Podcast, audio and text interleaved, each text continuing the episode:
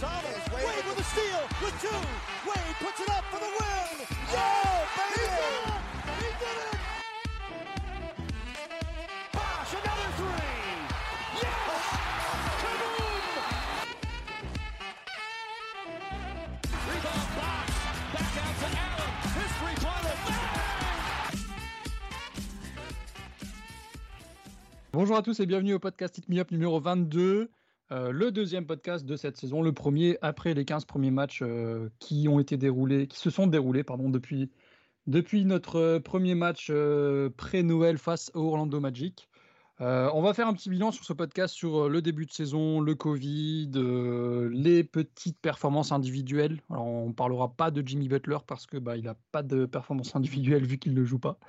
Euh, pour euh, parler de tout ça et faire un peu le bilan de ces 15 premiers matchs, l'équipe est au complet. Ce soir, on a Quentin. Salut Quentin. Bonsoir.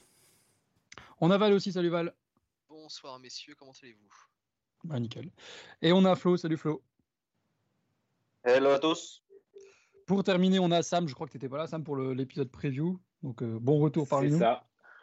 Bonsoir à tous, bonsoir à tous et j'espère que vous allez bien. Bah écoute, ça va super. J'espère que ceux qui nous écoutent vont très bien et ne sont pas trop déprimés par euh, nos performances actuelles ou euh, ce qu'il se passe en NBA vis-à-vis du Covid ou même euh, pas en NBA d'ailleurs. Euh, on va commencer tout de suite, sans passer par une petite intro, par le collectif et les résultats de ce début de saison. Des résultats quand même très moyens avec 6 victoires pour 9 défaites, une 11e place à l'Est et une 4e place de division devant certaines équipes dont on taira le nom parce que ça pique d'être derrière. Euh, deux petites stats très rapides avant de lancer les copains. Euh, en termes d'offensive rating, on est à 108.3, une 20e place sur 30. Euh, en termes de defensive rating, on est à 112 points, une 24e place sur 30. Donc, chose assez représentative de ce début de, saison. Même si on a deux matchs de moins, que ce soit par le, le déplacement du match de Boston ou parce que les Knicks ont joué de, tout simplement un match de plus. Donc, on est encore accessible pour la huitième place. Mais ça reste, ça reste insuffisant. Euh, première question pour débuter. Quentin, qu'est-ce que tu penses de ce début de saison? C'est honteux! Euh, bah voilà, tout simplement. C'est honteux. Ouais. Franchement, euh, c'est bah il y a beaucoup d'absents, hein, donc euh, ça, ça explique certaines choses, mais euh, ça explique pas tout et et oui, il y a quand même des trucs. C'est, enfin, tu peux pas tourner à 18 pertes de balles par match, euh, même si tu tournes à je sais plus combien de true shooting percentage est euh, dans le top 5 de la ligue, euh, ça, ça suffit pas quoi. Mhm. Ouais, on est, comme tu dis, on est cinquième en termes de- d'efficiency field goal percentage. On est à 56%. Mais effectivement, ça ne suffit pas. Sam, toi, qu'est-ce que tu as pensé globalement? On va pas passer sur un match en particulier pour l'instant, mais sur, sur l'ensemble des performances de l'équipe. Euh, en fait, j'ai l'impression d'avoir vu et revu et revu ce début de saison avec le Heat. Les débuts, déjà rien que l'année dernière, où on a fini, bah, fini sur les chapeaux de roue, c'est toujours 10-15 matchs où il y a 20 turnovers par match. Et donc, tu es obligé. On a un jeu qui est assez dynamique et qui bouge beaucoup. Donc, certes, il y a des passes qui peuvent être difficiles et ça nécessite un peu d'intégration, etc. Mais à force, c'est long et à force, ça devient pesant et à force, ça finit par peser. Donc, ouais, c'est, vraiment juste honteux, entre guillemets, surtout pour certains des joueurs qui se connaissent depuis un moment. Butler, il n'est pas là, je veux bien. Arkless, il a du mal à rentrer, je veux bien. Mais Bam, Hero, Dragic, etc., ils se connaissent. Il y a un moment, vous ne pouvez pas vous faire des passes approximatives comme ça, alors que vous avez passé toute la saison dernière, à- enfin, la demi-saison dernière, à, à jouer parfaitement quasiment. Donc, ouais, c'est juste frustrant et fatigant à force. Ouais, frustrant. C'est un peu une sensation de, de pré-saison encore, alors que C'est ça. on est déjà à un cinquième de, de la saison. Euh, Flo, toi, euh, quel sentiment sur ce, ce début de match Alors, on a- Euh, le mot que je voulais bien utiliser, c'était frustrant en effet, parce que as la, déjà tu as la frustration de tout ce qui se passe avec le Covid, c'est-à-dire euh, avoir tant d'absents et tout ça. Bon, en plus que Héros, ça, fait mal et tout ça. Mais c'est comme disait Quentin, c'est pas la seule excuse. Quoi. Dans le jeu, il y, a- il y a des trucs vraiment à, améliorer. On, demandait en début de saison une meilleure défense et elle est encore pire. Euh, et puis les turnovers, quoi. T'as l'impression que les mecs ils ont jamais joué ensemble alors que, alors pourtant on, on fait dans la continuité, quoi. Euh, Val, toi, je vais lancer sur, sur un peu un nouveau sujet. Euh, tu pourras quand même donner ton, ton avis sur la saison globale, mais qu- qu'est-ce que tu retiendrais s'il y a un match que tu devais sortir de ce, de ce, voilà, de ce pool de, de 15 qu'on a fait pour l'instant euh, Le match, toi, qui t'a marqué positivement ou négativement d'ailleurs? Hum, positivement, je te sortirai le deuxième match contre Milwaukee. Parce que Qu'on gagne de après 11. la- Oui, voilà, qu'on gagne de 11. Euh, après, le premier, après le premier match où on s'est pris une dérouillée comme on s'est probablement jamais pris une, une branlée pareille, avoir su rebondir, euh, comme, ça a été fait, c'était déjà, un point positif. Et mine de rien, quand tu regardes sur euh, les, les 15 matchs qui ont été joués, à côté de ce match-là, j'ai pas vrai, j'ai pas vraiment de match, peut-être un ou deux grands max qui s'approchent de celui-là en termes de, de, de contenu que j'ai vraiment trouvé globalement assez bon. Voilà, c'est, ça reste pour moi encore euh, un, des, un des meilleurs matchs qu'on ait pu faire et encore il y avait, un- il y avait quand même pas mal de défauts. Mais ouais, ouais, ce, ce match contre Milwaukee, ce serait sûrement celui que je retiendrai dans ce début de saison qui est, comme les autres l'ont dit, euh, globalement très frustrant. Ouais, premier, donc euh, deuxième match de suite contre Milwaukee où on a gagné 119-108, C'est ça. euh, qui suivait donc comme tu l'as dit une défaite de 47 points, qui est la cinquième plus grosse défaite de l'histoire du hit. Alors je vais vous donner les autres pour votre culture générale. Il y a euh, hum, non en fait non je trouve plus mes feuilles, mais je, vais- je vais le retrouver puis je vous le donnerai ça après. Euh, Quentin, toi un match que tu retiens parmi ce début de saison? Hmm, dans le genre frustration, euh, je pense que la défaite contre les Pistons a fait très très mal. Mhm. Bah, pff, les Pistons, enfin, ils ont gagné trois matchs depuis le début de saison et euh, ils nous mettent 20 points et ils étaient faciles quoi. Ouais. Enfin, t'as l'impression que vraiment, nous on était l'équipe euh, censée être la moins bonne et, euh, et eux la meilleure équipe, tu vois. Enfin, et ça s'est vraiment ressenti sur le terrain et ah non, c'était euh, très très frustrant. Ouais, c'était avant notre, notre petite série de deux, de deux victoires de suite, euh, mais une défaite donc de 20 face aux Pistons de, de l'incroyable Jeremy Grant, euh, que Sam adore et qu'il aimerait à, à Miami. Euh, toi, Sam, un match aussi que tu, que tu retiendrais sur ce début de saison? Bah, vu que celui contre les Pistons, ça a été complètement honteux et a déjà été cité, je, je dirais le match d'hier, du coup, face à Brooklyn. Ouais. Euh, tout simplement parce que c'est le match, j'espère, hein, et j'espère qu'à la fin de sa carrière ou à la fin de sa saison, on pourra regarder ce match et se dire c'est le moment où Bam Adebayo a compris que euh, c'était Mm. un top player, que son approche, elle impactait beaucoup trop le reste de la team, qu'il était beaucoup trop fort, que la plupart des pivots ne pouvaient pas le garder et qu'il a besoin, que ce soit pour lui, pour l'équipe, pour, euh, pour son contrat, pour tout, en fait, pour, pour le hit, d'être le joueur qu'il a été hier soir. Et je pense que ça peut être vraiment un, un- un tournant dans sa carrière. Donc, ouais, je retiendrai celui, de, celui face à Brooklyn. Ouais, un petit déclic pour toi, euh, peut-être dans la, C'est- dans la tête de Bam. C'est- ça, dans, dans la tête et dans le jeu, en fait. Même il, il- il joue différemment. C'est-à-dire que, bon, ok, le 3 points au buzzer, il le prend parce qu'il n'y a pas de temps, mais il a une approche qui est différente. Il y a un moment, donc en fin de match, quand il commence à se rendre compte qu'il faut remonter, il y va avec beaucoup plus d'envie. Il y a des moments où, voilà, il sait qu'en attaquant le panier, il va pouvoir libérer ses coéquipiers. Donc, au-delà même de son approche et dans le déclic mental, il comprend mieux le jeu, il comprend mieux comment son, impact euh, bah, sert les autres, en fait, sert Duncan Robinson tout particulièrement. Donc, ouais. Mhm. D'accord. Euh, Flo, toi, pareil, on, fera un, un focus individuel sur BAM en deuxième partie, donc euh, c'est pour ça que je relance pas par rapport à ce que ça m'a dit, mais on en parlera après. Euh, Flo, toi, un match que tu as retenu parmi ceux qui n'ont pas été Ah. vus un match positif et à la fois frustrant, je dirais le premier contre Philadelphie, celui qui va en overtime. Mhm. Parce qu'on est vraiment, euh, on est vraiment à 8 et puis c'est vraiment pas les 8 meilleurs joueurs qu'on va dire qu'on a sur le terrain. On a Hero, Adebayo et le reste. Il n'y avait pas Dragic, il n'y avait pas Butler, il n'y avait pas Bradley, enfin bref. Et on tient en tête à, à Philadelphie, mes chers Philadelphie, euh, euh, avec un Embiid en 45-18 si je me trompe pas, et on arrive à les emmener en prolongation, même si on n'aurait pas dû y aller à cause de turnover dans la dernière minute, et en prolongation et, en, et dans le temps euh, et dans le quatrième quart-temps. Mais il y a quand même du positif à retenir. Malheureusement, c'est le match qui a donné confiance à Gabe Vincent, mais sinon, euh, euh, mais si- sinon franchement, il y a- du bon à retenir. Je me rappelle plus exactement, mais il me semble que c'est le match où Hero fait euh, 31 Ouais. points. Donc, donc ouais, j'a- j'avais bien aimé, même si sur la fin c'est vraiment très très frustrant. c'est c'est le match qui me, dont j'ai le plus de souvenirs cette saison, on va dire. Ouais, c'est le match. Euh, ouais, alors euh, il met exactement. Oh non, pardon, c'est pas le bon match.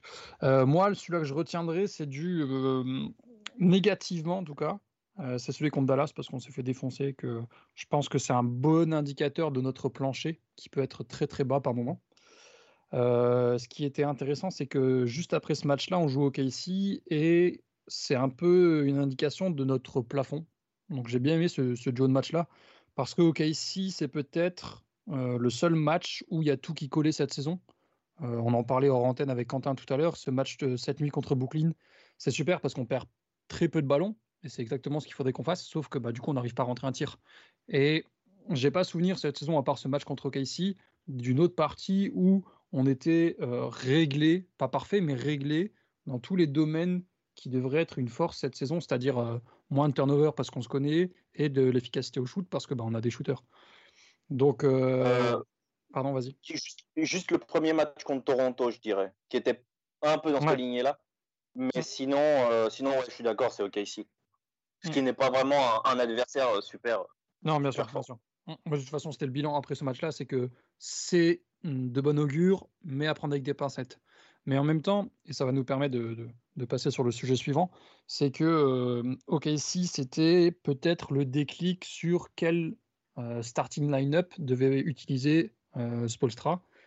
Starting line-up qu'il a utilisé, sur les trois matchs qui ont suivi, mais qui ensuite a été, modifié par rapport aux, différentes blessures.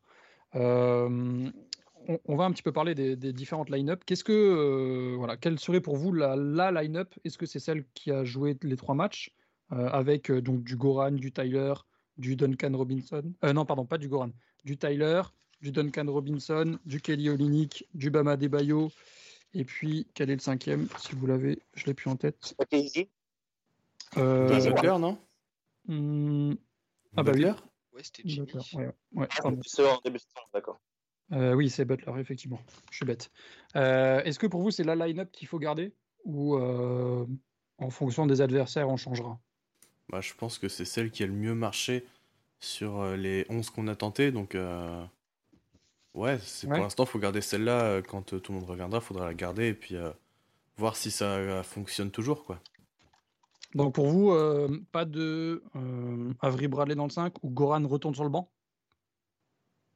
Ouais, Goran retourne sur le banc. euh, c'est le, son. sur ouais. le banc, ça c'est sûr. C'est un rôle qui a bien fonctionné l'année dernière et qui fonctionnait déjà avant euh, cette année. Donc, euh, Mhm.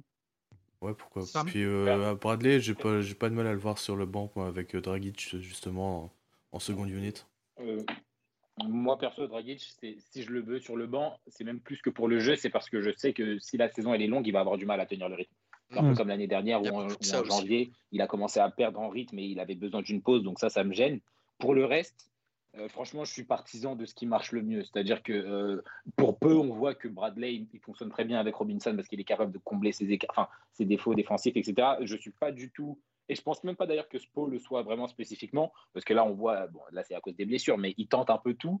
Et je pense qu'après, selon comment ça fonctionne offensivement, selon euh, les, joueurs qui sont capables de mieux combiner, de faire moins de fautes et surtout bah, de défendre convenablement, euh, il s'adaptera. Et donc, moi, je suis beaucoup moins fermé à une rotation spécifique, à part évidemment Bam et Butler, que, que, que sur le reste. On pourrait très bien continuer avec Hero à la main ou même remettre Kendrick parce qu'il commence à être relativement bon pour avoir vraiment de la création sur le banc. Ça me gênerait pas et je pense que ça gênerait ni les joueurs parce qu'ils ont l'habitude et qu'ils savent que c'est important pour, pour l'équipe. Et même Spo, je pense pas vraiment qu'il soit super axé sur une rotation spécifique parce que ça, ça va beaucoup, ça va beaucoup changer, comme tu le disais, en fonction des adversaires et en fonction de ce qu'on a à défendre et euh, en fonction du rythme aussi, à quel point Arclès il va réussir à vraiment bah, se, mettre en, euh, se mettre dans le moule du hit, etc. Hum, Marclas qui s'est blessé cette nuit, d'ailleurs, on n'a pas trop d'infos pour l'instant euh, sur qu'est-ce que ça donne. Ouais. On ne sait pas trop. Euh, D'accord pour la, la starti- starting line-up. Pour vous, donc, il y a un triptyque euh, Duncan Robinson, Jimmy Butler, Bama Debayo qui est bloqué? C'est ça. Ouais, c'est ça, c'est le, trio auquel tu, Non. auquel tu construis un petit peu autour. Après, t'as- après disons que tes certitudes sont. On va dire, tu, tu, peux, tu, peux jongler un petit peu, euh, tu peux jongler un petit peu autour de ça, mais c'est vraiment les trois certitudes que tu as. Ouais. D'accord. Euh, moi, ce que j'aime bien euh, dans tout ce qu'on dit depuis tout à l'heure sur, euh, sur le fait que Goran est sur le banc, c'est que j'ai trouvé quand, euh, quand il sortait du banc et que Tyler était titulaire, même si Tyler avait du mal, mais ça on avait vu notamment avec euh, tout ce que disait Nekayas, euh, que euh, c'est bien que Tyler pu- puisse se tromper. C'est que j'aime beaucoup, j'aime beaucoup ce que Goran apporte quand il est avec euh, Precious. Parce que je trouve qu'il le sert vraiment dans les bonnes conditions, je, le- je le Mm. trouve vraiment impactant. Vraiment enfin, bah, c'est pour rebondir sur ce que tu dis, mais Goran, depuis deux ans, je pense, il est devenu bien meilleur sur les lobes, mais vraiment Mm. bien meilleur sur les lobes, que ce soit en termes de timing, en termes de, bah, de précision et en, et, et en termes bah, pour, pour, euh, pour mettre dans les meilleures conditions euh, le pivot avec qui il joue. Et c'est quelque chose qui parfois posait des problèmes à l'époque. Bon, c'était Whiteside, donc évidemment, c'est une galère. Mais, euh, mais tu vois, on voyait que par exemple, Dwayne Wade, quand il était encore là, il avait beaucoup plus de facilité à s'adapter avec le pivot avec qui il allait jouer, déjà parce qu'il avait plus d'expérience, qu'il avait joué avec beaucoup plus de profils, mais qui sentait beaucoup mieux, bah, il sentait mieux le rôle, il sentait mieux la défense qui, qui, allait, qui allait tag, etc. Et ça, c'était quelque chose avec lequel Dragic avait du mal. Et on l'a vu vraiment s'améliorer sur ce, sur ce point-là bah, avec Bam, etc. Et là, du, coup, comme, comme vous le dites, ça se ressemble beaucoup avec Precious et c'est important parce que bah, déjà, du coup, ça fonctionne bien offensivement. Ça permet justement de donner du temps de jeu efficace et rentabilisé à, à Precious. Et puis même, Dragic, il va en avoir besoin parce qu'il il, enfin, voilà, il faut qu'il puisse servir les autres. Il ne peut pas jouer tout seul une fois qu'il sort du banc, même si voilà, son rôle c'est de scorer, etc. Il a besoin d'autres, il a besoin d'autres options, sinon il est facile à défendre. Et donc ouais, c'est vraiment un rôle dans lequel il est devenu bien meilleur que ce que, ce qu'il était il y a quelques années et que ce à quoi je m'attendais même parce que j'avais l'impression qu'il avait un peu atteint son cap à ce, à ce niveau-là. Avant de vous relancer, euh, petite stat aussi d'ailleurs, Goran Dragic euh, est à 21 matchs à 20 points en sortie de banc. Euh, il a un match du record de Kevin Edwards chez nous. Donc euh, c'est qu'une question de temps, à mon avis, avant qu'il passe premier euh, oui. quand il retournera sur le banc. D'ailleurs, c'est assez drôle parce que Dwayne Wade est quatrième avec 18. lui, qui est, lui qui a toujours joué titulaire quasiment. Euh, Quentin, j'espère que tu es prêt. Euh, Qu'est-ce que tu penses de notre attaque depuis le début de saison?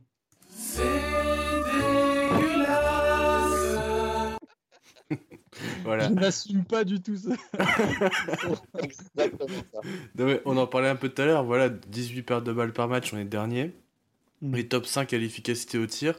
Du coup, on se retrouve euh, 20, mm. entre 20 et 25e euh, offensive rating de la ligue. Ouais. Alors okay, que l'année dernière, on était top 10, quoi, largement. Mm. Voilà. Et encore, on a gagné, on a gagné deux ou trois places grâce au match hier soir, parce que sinon on était 23e, il me semble.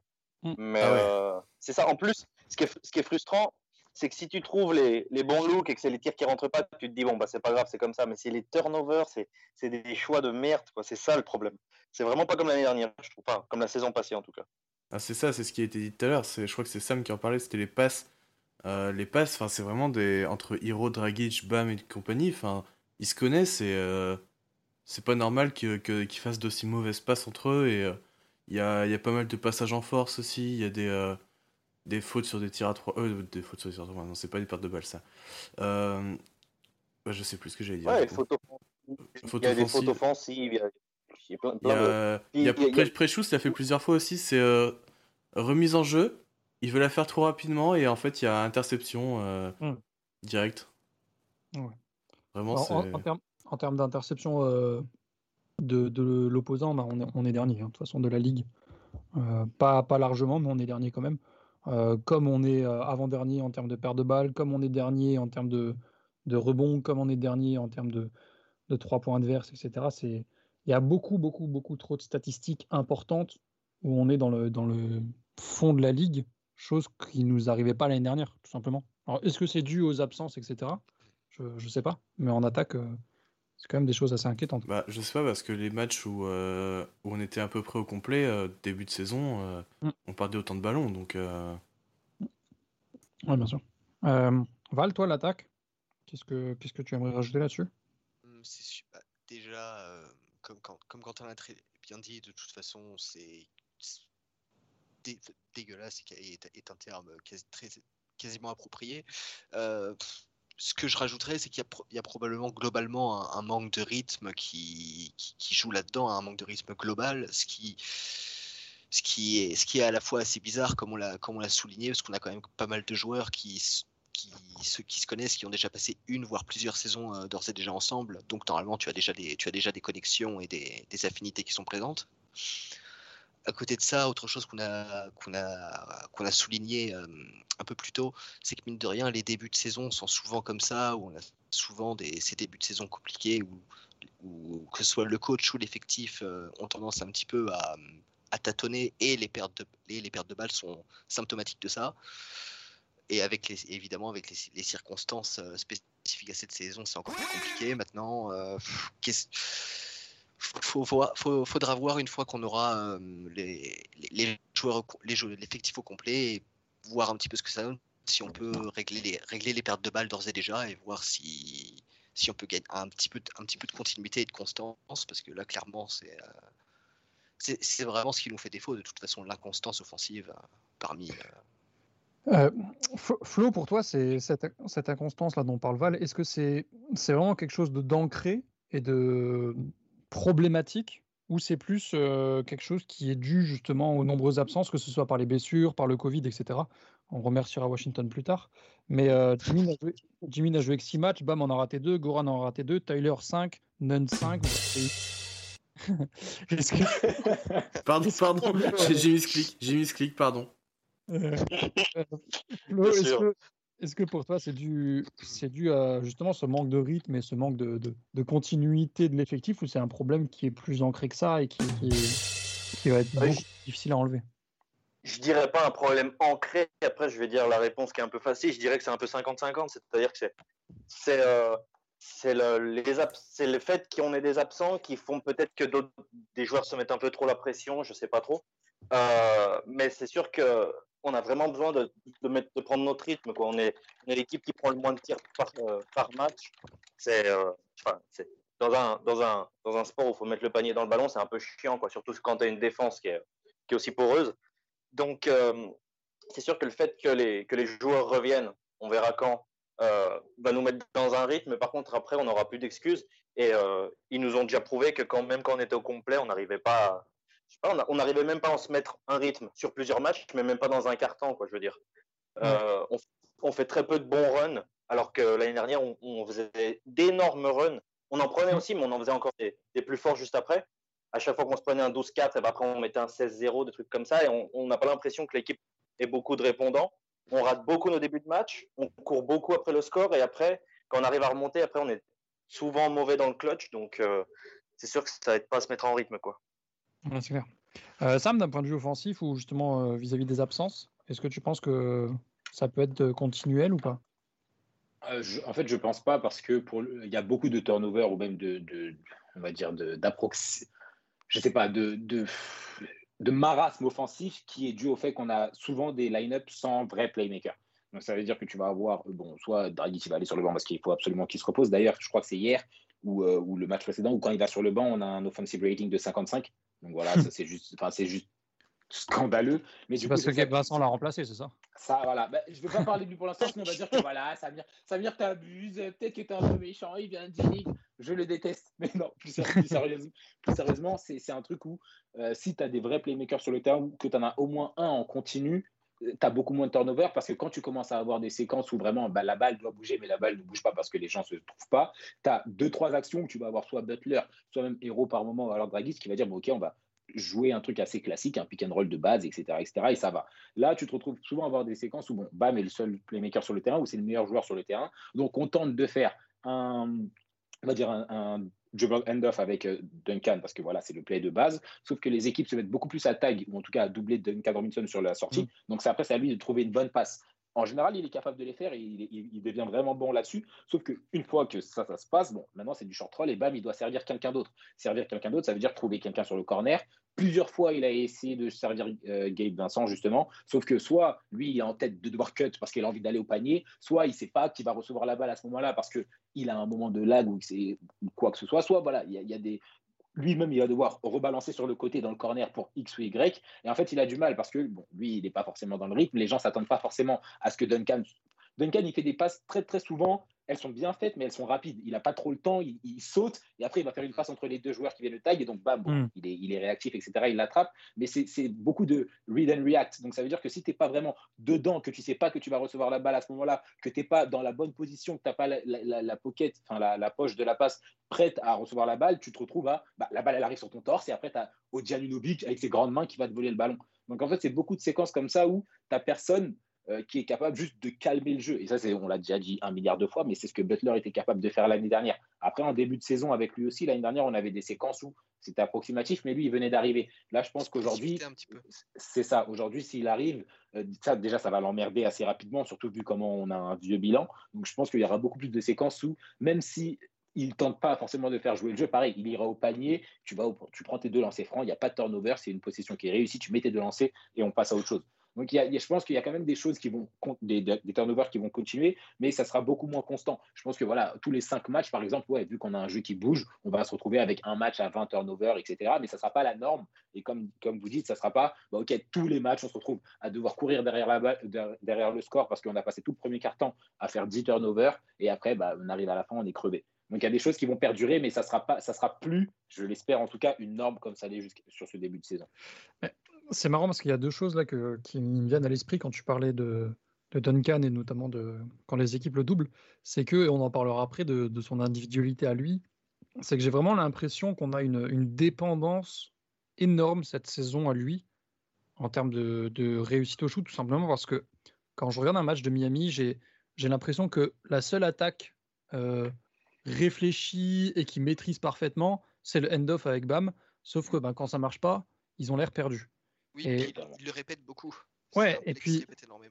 Et moi, du coup, quand je regarde les, réussites au shoot et que je vois que seul Duncan est capable d'en mettre un, je me dis ça va être un énorme problème parce que Tyler il a 30%. Alors c'est pas du tout les mêmes tirs qu'il prend évidemment, mais il a 30%. Kelly il a 32, Goran il a 32, Vincent c'est interdit au moins 18 ans, donc euh, je vais pas le donner. Mais voilà, et pour moi ça va être un problème. Et dans le même temps, euh, quand je regarde du coup ces matchs-là et qu'on se prend des, petits runs, et c'est quelque chose qui est assez problématique pour moi parce que ça doit être le rôle de Bam, ça doit être le rôle de Udi, alors peut-être qu'on ne le voit pas à la caméra, mais qu'il le fait quand même. C'est que euh, si Jimmy est là, jamais je vois dans un run de 10-0 et que Spolstra en mort, les gars revenir tête baissée au banc euh, sans forcément avoir l'impression qu'ils sont capables de répondre à ça. Et voilà, je ne sais pas si vous êtes d'accord avec moi sur cette impression-là. Perso, perso, je suis totalement d'accord. Et en fait, je pense que bah, ça, ça, va, ça va de pair. C'est que quand on n'a pas de jeu ou quand on n'a pas de playmaker, le seul truc qu'on sait faire, c'est un, un, un dribble end-off. Parce mm. que normalement, le play de base, c'est aussi un pick and roll ou alors une isolation. Sauf que là, en fait, on n'est pas dans ces situations-là. Et même, par exemple, tu prenais Tyler. Tyler, qui l'année dernière shootait moins bien, quand il se retrouvait en isolation, on en a parlé, c'est parce qu'il attaque des défenses qui sont bent, enfin, qui sont déjà, voilà, il y a eu un pick and roll côté opposé, etc. Donc la défense a dû s'adapter. Et lui, il se retrouve sur une iso, soit parce qu'il y a eu un switch, et donc un switch avantageux pour lui, soit parce qu'il a de l'espace, soit parce que de toute façon, il est dans une bonne position. Là, on n'a pas ça parce qu'on n'a pas de playmaker, on n'a pas de jeu de base. Et aujourd'hui, quand tu vois que tu commences le match, bon, même avec, même avec Kendrick Nunn, qui pour le coup est vraiment devenu meilleur à la passe, et je ne sais pas si ça va durer, mais en tout cas, ça fait plaisir à voir c'est pas un play où quand tu sais pas quoi faire, on va se dire ok c'est un pick and roll euh, avec avec lui et c'est ça qui est dommage en fait et c'est ça qui nous manque que ce soit parce que bah, on n'est pas capable de défendre correctement sur pas mal de possessions ou alors parce que mm. c'est même plus je pense que c'est aussi euh, c'est même mental en fait. C'est parce que au bout du compte, les pick and roll, tout ce qu'on fait, même sans Butler et compagnie, ils peuvent être bons. C'est juste que mm. je pense qu'ils sont comme euh, comme Val le disait, le, le dribble off, il le répète beaucoup. Donc en fait, ils sont vraiment assurés que au, au pire, ils savent le jouer. Et même si Duncan, il est bien doublé après, il sait resservir. Donc en fait, c'est vraiment quelque chose où ils se disent, bon, même si ça va pas, ça va. Et ça devrait pas être le cas. Et ça crée justement une, dépendance à Robinson qui est juste lunaire. Et ça, c'est pas possible. Ça va pas être possible sur la durée. Je pense pas que ça sera quelque chose qui perdurera parce que là, il manque juste trop de joueurs. Mais euh, on l'a aussi vu en playoff l'année dernière quand on n'arrivait pas à créer bah, justement des pick and roll parce que c'était Davis qui, qui était euh, en drop sur, sur Butler, bah, ok, c'était il faut faire un dribble and off. Sauf que sur le match 2, il met aucun, euh, le match 2, il met aucun shoot, donc bah, on se fait fumer. Match 3, il en met, donc on gagne. Match 3, c'est ça en fait. C'est que même quand tout va bien, il y a trop cette idée de. Il peut trop y avoir cette idée où on retombe trop facilement dans ce, ce travers du OK, on doit faire ça. Et ça, c'est pas normal parce que du coup, ça met trop d'impact sur lui et ça, ça le rend facile à défendre. Si tu sais que la seule chose que tu es capable de créer, c'est ça, tu as juste ta taille et après, tu vois ce que ça donne. Et si après, c'est Bab qui doit servir n'importe qui d'autre, c'est trop facile. Donc, c'est aussi pour ça que tout à l'heure, je parlais de déclic, c'est que maintenant, tu peux avoir beaucoup de schémas où tu te dis, OK, bon, on va pas faire ça, c'est juste Bam qui va créer en tête de raquette. Et ça, déjà, c'est un peu plus efficace. Et même si ça marche pas encore tout le temps, parce qu'il rentre, il vient de rentrer dans ce rôle, défensivement, enfin, euh, pour, la, pour l'équipe adverse, du coup, ça change la donne, en fait. C'est que tu peux pas te lancer en début de play en te disant, OK, on fonce à 100% sur Duncan Robinson. C'est trop facile. Le mec, c'est le meilleur shooter de la ligue, mais au bout d'un moment, il faut l'aider. Et donc, c'est ça, en fait. Et ça, ça passe par BAM, comme tu disais tout à l'heure. Ça passe aussi par la mentale. Tu ne peux pas retourner sur le banc tête baissée parce que Duncan Robinson, il est à 3 sur 9 au shoot. Enfin, on est où là? C'est pas, mm. pas lui le MVP, c'est pas lui le meilleur joueur de, de, l'équipe. Et puis, tu peux pas compter. De toute façon, tu peux pas compter que sur les 3 points. Tu es dans une ligue où, évidemment, maintenant tout le monde shoot, etc., etc. Sauf que on a bien vu que même parmi les équipes qui shootent le mieux dans la ligue, donc on peut citer les Rockets d'il y a quelques années ou Golden State, Enfin, si tu vis avec le shoot, tu meurs avec le shoot. Et tu peux pas vivre qu'avec le shoot, surtout quand les défenses elles ralentissent et que tu tombes face à des meilleures défenses qui vont beaucoup mieux euh, cibler tes joueurs, qui sont en plus mauvais défensivement et qui sont. Enfin voilà, Duncan il est très bon pour il devient très bon pour passer, etc. Mais ça sera jamais un mec qui vraiment est capable de poser le ballon tout seul et d'aller d'attaquer une isolation, d'attaquer une défense bent, etc. Enfin, il, n'est pas son rôle de toute façon, et tu peux pas t'attendre en permanence que, ok, c'est lui qui va nous sauver. C'est pas possible. Euh, d'un point de vue l'attaque, hum, on, la stat est sortie aujourd'hui. Je sais plus qui, l'a sorti, qui, sorti et qui est allé la chercher plutôt. Euh, parmi les joueurs qui ont 10% de fréquence d'isolation minimum, euh, Bama Debayo est second de la ligue avec 1.41 points par possession. Donc devant, euh, ça, va, ça va être très bizarre ce que je vais dire, mais devant Austin Rivers et Andrew Wiggins. Désolé, mais surtout devant les Kevin Durant, les CJ mm. McCollum, les James Harden, etc. Et juste derrière Kyrie Irving. Donc euh, voilà.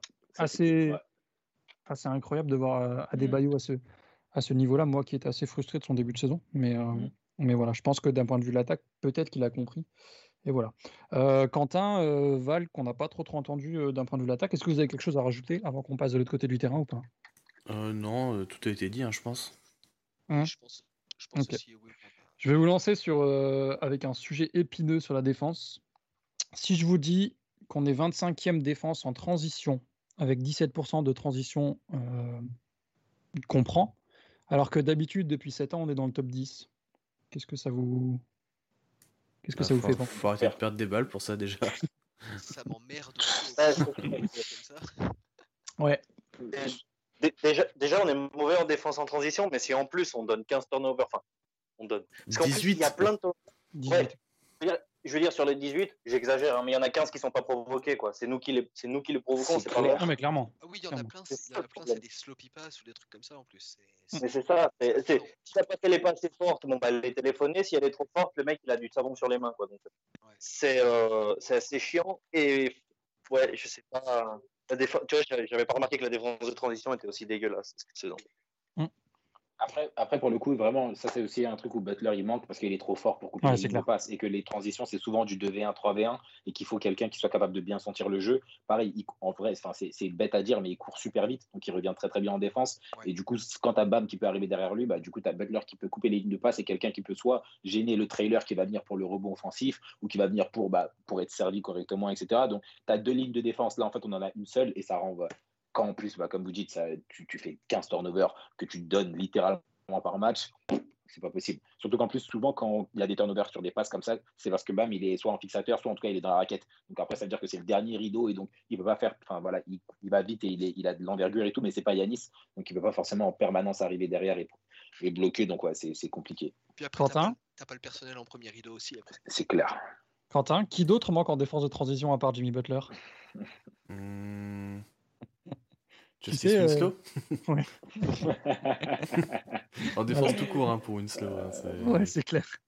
Il n'y a pas qu'en défense qui manque. Hein, euh. Est-ce que pour vous, euh, pour, pour, revenir un peu au sujet global, euh, est-ce que pour vous la zone elle est trop peu utilisée ou pas? Parce que pour les, les voilà, j'ai les trois derniers matchs en tête parce que je les ai regardés du coup les trois ce week-end.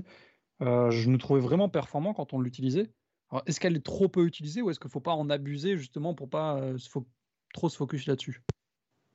Peut se poser la question du, fait que est-ce qu'on a le personnel pour vraiment euh, jouer la zone sur de longues séquences? Je pense que la question elle est surtout là. Pour ma part, j'en suis pas, j'en suis pas certain non plus, et je pense que Spo ne l'est pas non plus, et c'est peut-être pour ça qu'il l'a, qu'il l'a utilisé, mais surtout dans, enfin pour l'instant dans de, dans d'assez courtes séquences, surtout pour tester et voir ce que ça donne.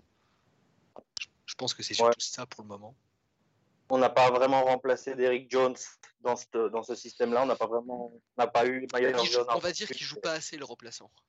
Ouais, c'est ça. Et puis ça, c'est j'ai entendu dans un podcast, je ne saurais pas vous dire lequel. En plus, on a Spo, le peu qu'il utilisait la la zone, il a changé. Il, il, met plus les, les, grands devant et hmm. les, on va dire les petits derrière. Donc euh, ouais, je sais pas, je sais pas si Il y a quand même eu des, des, possessions de zone avec euh, Okpala et Igodala devant. Ouais, ouais, ouais. mais, pas euh, trop mal ils avaient sorti le pourcentage et c'était euh, rien comparé à, la saison passée. Donc, euh, est-ce que c'est, euh, comme, comme dit Val, est-ce que c'est parce que c'est les absents qui sont sont trop importants pour ce système-là ou est-ce qu'ils pensent que la ligue a trop, euh, euh, c'est trop habitué à nous? Ah, D'ailleurs, les d'autres équipes dans la ligue commencent à plus l'utiliser. Mm. Euh, euh, donc merci Spo, mais euh, je sais pas. Je sais pas. Après, ça dépend aussi des adversaires. On a déjà joué deux fois contre Philadelphie. Je me rappelle pas, pas de mémoire qu'on l'ait utilisé énormément contre eux. Donc euh, à partir de là, je pense que Spo, il a pas l'air trop enclin à, à vouloir l'utiliser autant que la saison passée. Non, c'est- euh, c'est clair, juste avant de, de vous lancer sur la défense, on l'a pas dit hein, en tout début de saison, mais notre calendrier reste assez horrible jusque fin janvier. Mm. Après, c'est un peu plus, Ouais, un peu plus euh, light avec quelques. Je crois qu'il y a une grosse semaine en février, très grosse semaine. Mais sinon, ça reste un peu plus. Enfin, je sais, je sais pas, c'est peut-être moi qui, qui psychote, mais quand je vois par, par rapport au calendrier des Sixers, je me dis que putain, on s'est fait enfler complètement sur ce début de saison. Mais euh, enfin bref, pardon. Et les Sixers, en plus, ils n'ont pas, ils ont pas de cas Covid. Je leur souhaite pas, hein, mais je veux dire, c'est une des seules équipes qui a Ah. pas eu de cas Covid. Non, je suis pas d'accord avec toi parce que les Sixers, ils ont quand même eu pas mal de, de Curry absents, de Harris absents. Bah ouais, ouais, ils ont joué à 8. Hein. Ils ont joué à 8, enfin à Ouais. 7 parce qu'ils ont mis euh, euh, Mike Scott sur, le, sur, le, sur la feuille de match alors qu'il était blessé. Ouais. Je les aime pas, mais je peux pas te laisser dire ça. Ouais, pour le coup, euh, Bon, C'est vrai qu'on s'est pris un tir clutch de Mathias. Je savais même pas qu'il existait ce joueur, donc c'est vrai qu'ils ont dû avoir des absents. Mais, euh, mais pour en revenir à ce qu'on parlait, ouais, je sais pas. Franchement, c'est euh, c'est chaud. Quoi. Il y a trop de chantier pour vous en défense? Ben, ouais, c'est que- Chantier, je sais pas. ça ressemble un peu à ce qu'on disait l'année dernière. Je pense qu'on y est peut-être un peu, on a peut-être, un- s'est peut-être un peu amélioré ça, c'est qu'on a trop de joueurs qui sont euh, unidimensionnels, quoi.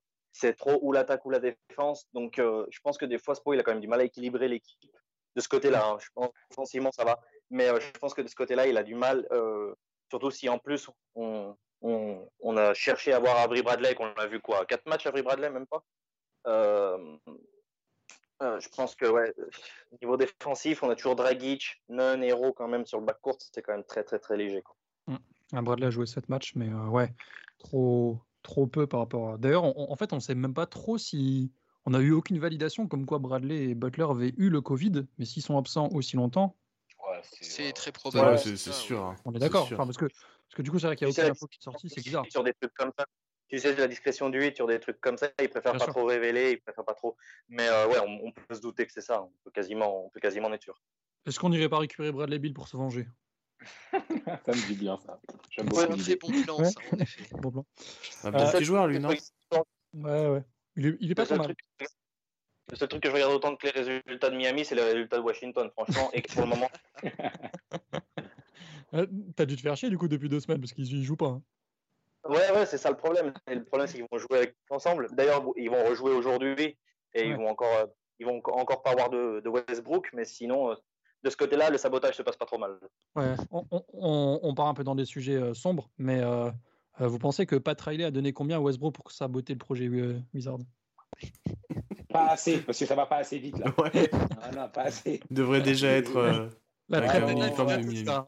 Non, bien sûr, ça arrive là. Non, non, non, moi je suis pas d'accord. Là, franchement, demain on joue et on n'a pas. Non, non, non, non. Il nous manque un joueur. Non, je suis pas, pas convaincu par le plan de Riley là. Il est, il, il m'a habitué à plus, à plus rapide. Donc s'il pouvait se dépêcher, voilà, on a besoin. Euh, surtout que je veux pas être méchant, mais je veux dire, il, il est un petit peu pressé que, de gagner, lui, j'imagine, parce qu'il a envie de, il a envie de prendre sa retraite tranquille, donc il faudrait qu'il mette un C'est petit. ça. Donc euh, on a, voilà, on est le 24 janvier. Si d'ici le 30, voilà, je, je me, je me considère pas comme super exigeant, mais voilà, une semaine, ça me semble correct. Donc voilà, c'est c'est ce que j'en dirais. On va lui tuer. Tu, tu as 7 jours, euh, Pat. Non, mais bien Euh, sûr, bien sûr. On en, on en revient à la défense, Quentin. Toi, euh, voilà, qu'est-ce que tu en penses Soit de la zone, soit pas du, pas du tout de la zone. Je te, je te Euh, laisse. la zone a très bien marché euh, sur les derniers matchs, mais euh, faut pas, je pense qu'il faut pas non plus en abuser, il faut réussir à la sortir au bon moment. Si tu fais 48 minutes de zone, de zone euh, tout le temps, bah, les équipes vont s'adapter, vont, vont trouver, surtout qu'il y a des équipes, tu peux pas jouer la zone contre eux. Typiquement, les Lakers l'année dernière, on avait, en finale, on a essayé et on a très vite vu que ça allait pas marcher. Il y a des équipes comme Ouais. ça qui ont les joueurs nécessaires pour euh, briser une zone. Euh, faut le faire suivant les équipes, suivant euh, si ça marche bien ou pas. Enfin, c'est un peu au feeling, je pense, plus, euh, plus qu'un vrai système de jeu que tu as tout le temps. euh. Après, j'imagine que des fois, ils se sont un peu obligés de l'utiliser par Ouais. rapport à la fatigue. C'est quand même plus facile de jouer la zone que de switcher sur tout ce qui bouge. Donc, euh, je pensais qu'il l'utiliserait un peu plus justement dans cet aspect-là, mais bon, on verra bien. Ouais, on est moi, je qu'à 15 pense même par rapport, par rapport aux joueurs qu'on a. hein, je pense que Ouais, pour cacher les mauvais du- défenseurs. hein. Ouais, du Duncan et du Game Vincent et tout ça. euh, Je pense qu'il le fait aussi pas par obligation, mais parce que euh, pour lui, c'est. Et puis quand il l'a vraiment pas mal utilisé, je crois que c'est contre Toronto, euh, ça a bien fonctionné. Donc peut-être que du coup, il reste un peu là-dedans pour, pour rassurer un peu l'équipe, euh, peut-être. hein. Enfin, c'est que des suppositions, mais c'est ce que je me dis. Euh, Sam, toi, tu peux, tu peux conclure sur la défense avant qu'on parte un peu plus sur des individualités? Bah, non, je suis d'accord. Je pense qu'il le fait vraiment pour combler certaines individualités parce que tu peux pas switch avec cet effectif. Euh, J'aurais tendance à penser que comme l'année dernière, une fois que bah, déjà on sera au complet et qu'ils seront mieux rodés, ils adapteront selon ce qui se passe. Ça, c'est quelque chose que Spo a très très bien fait et j'ose espérer qu'il sera encore très bon sur ce dans ce domaine. Euh, pour parler de la zone tout à l'heure, c'est vrai que en termes de, morphotype, comment il s'appelle? Euh, Okpala, il aurait pu être intéressant pour remplacer euh, euh, Jones dans la, dans, dans, bah, dans la rotation, sauf que c'est vrai qu'il y a certaines séquences, je ne sais plus c'est dans quel match, il y a, il y a une séquence de lui où, euh, en fait, tu vois, au début de la saison, je faisais aussi partie de ceux qui disent, ouais, ok, il faut le jouer un peu plus, etc., parce que c'est un jeune et tout, mais il y a eu une séquence où vraiment, il était en défense, il a été complètement perdu sur un switch ou sur, euh, enfin, sur une rotation qu'il devait faire, et ça a été Duncan Robinson qui a dû le pousser, donc tu vois, il le Mm. pousse sur le terrain pour qu'il aille sur son spot. Et c'est là où je me suis dit, en fait, ouais, il est, trop jeune, il n'a pas l'habitude, il n'a pas, il a pas la, ré- la réactivité et le jeu va encore trop vite pour lui. À partir de là, c'est vrai que manquer de, bah, cette enfin, voilà, de ce physique dans une défense de zone, ça peut être un gros trou parce que c'est vrai que c'est important d'avoir quelqu'un qui a de l'envergure, qui peut couper les lignes de passe et qui peut faire office de, se- de second rideau si la zone craque. Ça, ça peut être important. Et c'est vrai que euh, Derrick Jones, il y avait des, blocs qu'il envoyait par moment qui étaient vraiment, qui étaient vraiment exceptionnels. Donc voilà, je me dis que on n'a pas encore, en tout cas, l'effectif pour vraiment mettre en place une bonne zone. Et même avec les, les, les, les rookies qu'on peut avoir sur le banc, etc., c'est encore trop juste. Donc pour l'instant, bah, voilà, il fait, il fait ce qu'il peut. On, on, colmate les trous et on attend de voir ce qu'on pourra faire une fois qu'on aura beaucoup plus de, de polyvalence défensive. Je, je vais être méchant, euh, peut-être trop, mais c'est la première euh, visualisation que, que j'ai en tête quand je pense à, à ce que tu décris. C'est que euh, Okpala, j'ai parfois l'impression que c'est euh, un très grand chien, euh, un peu bête, qui court partout parce qu'il est plus grand que les autres. Et Ben, c'est. Enfin, ouais, hein. assez frustrant parce qu'il y a le matos, mais pour l'instant, il n'est pas prêt, justement, comme tu dis, à, à faire ça. Et, pour le coup, vraiment, je pense que, enfin, juste je finis sur, euh, rapidement, mais c'est pour ça qu'il faut qu'on arrête avec les ouais, pourquoi un tel il joue pas, pourquoi un tel il joue pas. Ils, ils passent leur temps, littéralement toute leur vie, à l'entraînement. Si Mm. les mecs étaient trop forts, ils joueraient, tu vois. Enfin, c'est vraiment, et c'était un peu le même débat qu'on avait avec Bam il y a quelques années, sauf que Bam était quand même un peu plus près. Mais il n'empêche que, enfin voilà, aujourd'hui on voit Precious, il est fort, il joue.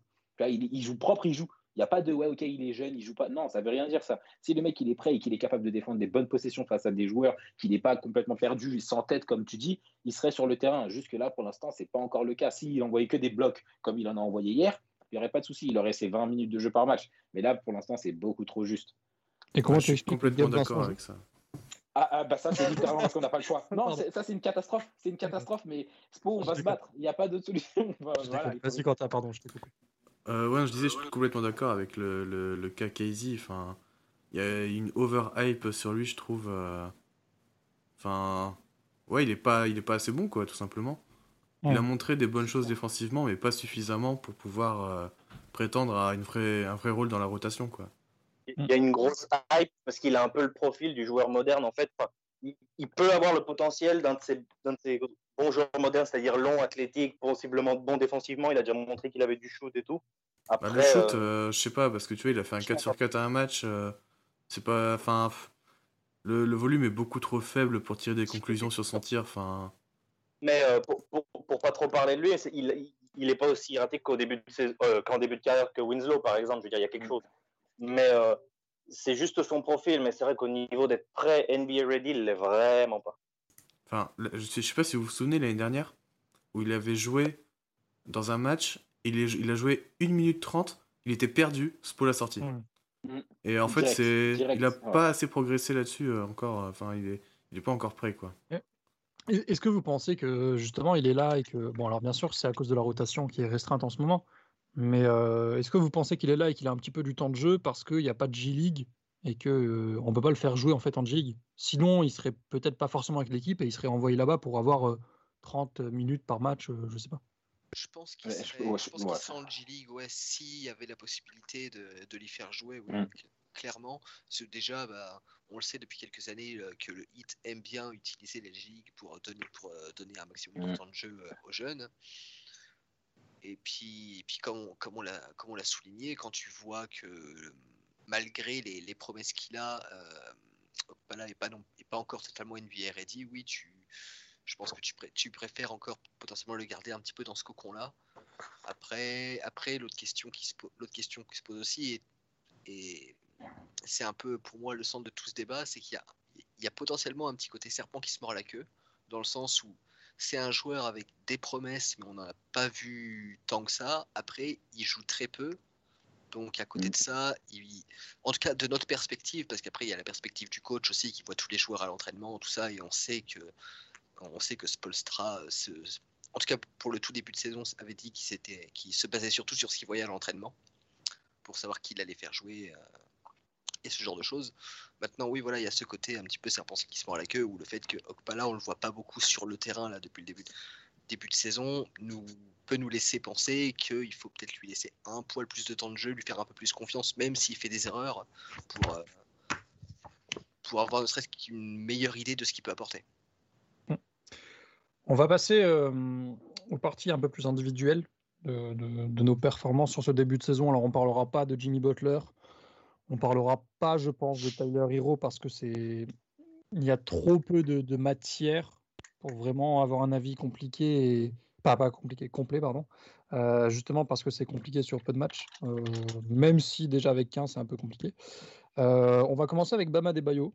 Alors j'ai noté une question dans, dans la trame que je vous ai envoyée qui fonctionne encore mieux depuis le match de cette nuit? Est-ce que Bam, c'est enfin le patron qu'on attendait? De lui, hein, de lui, je parle. Rien à voir avec Jimmy Butler.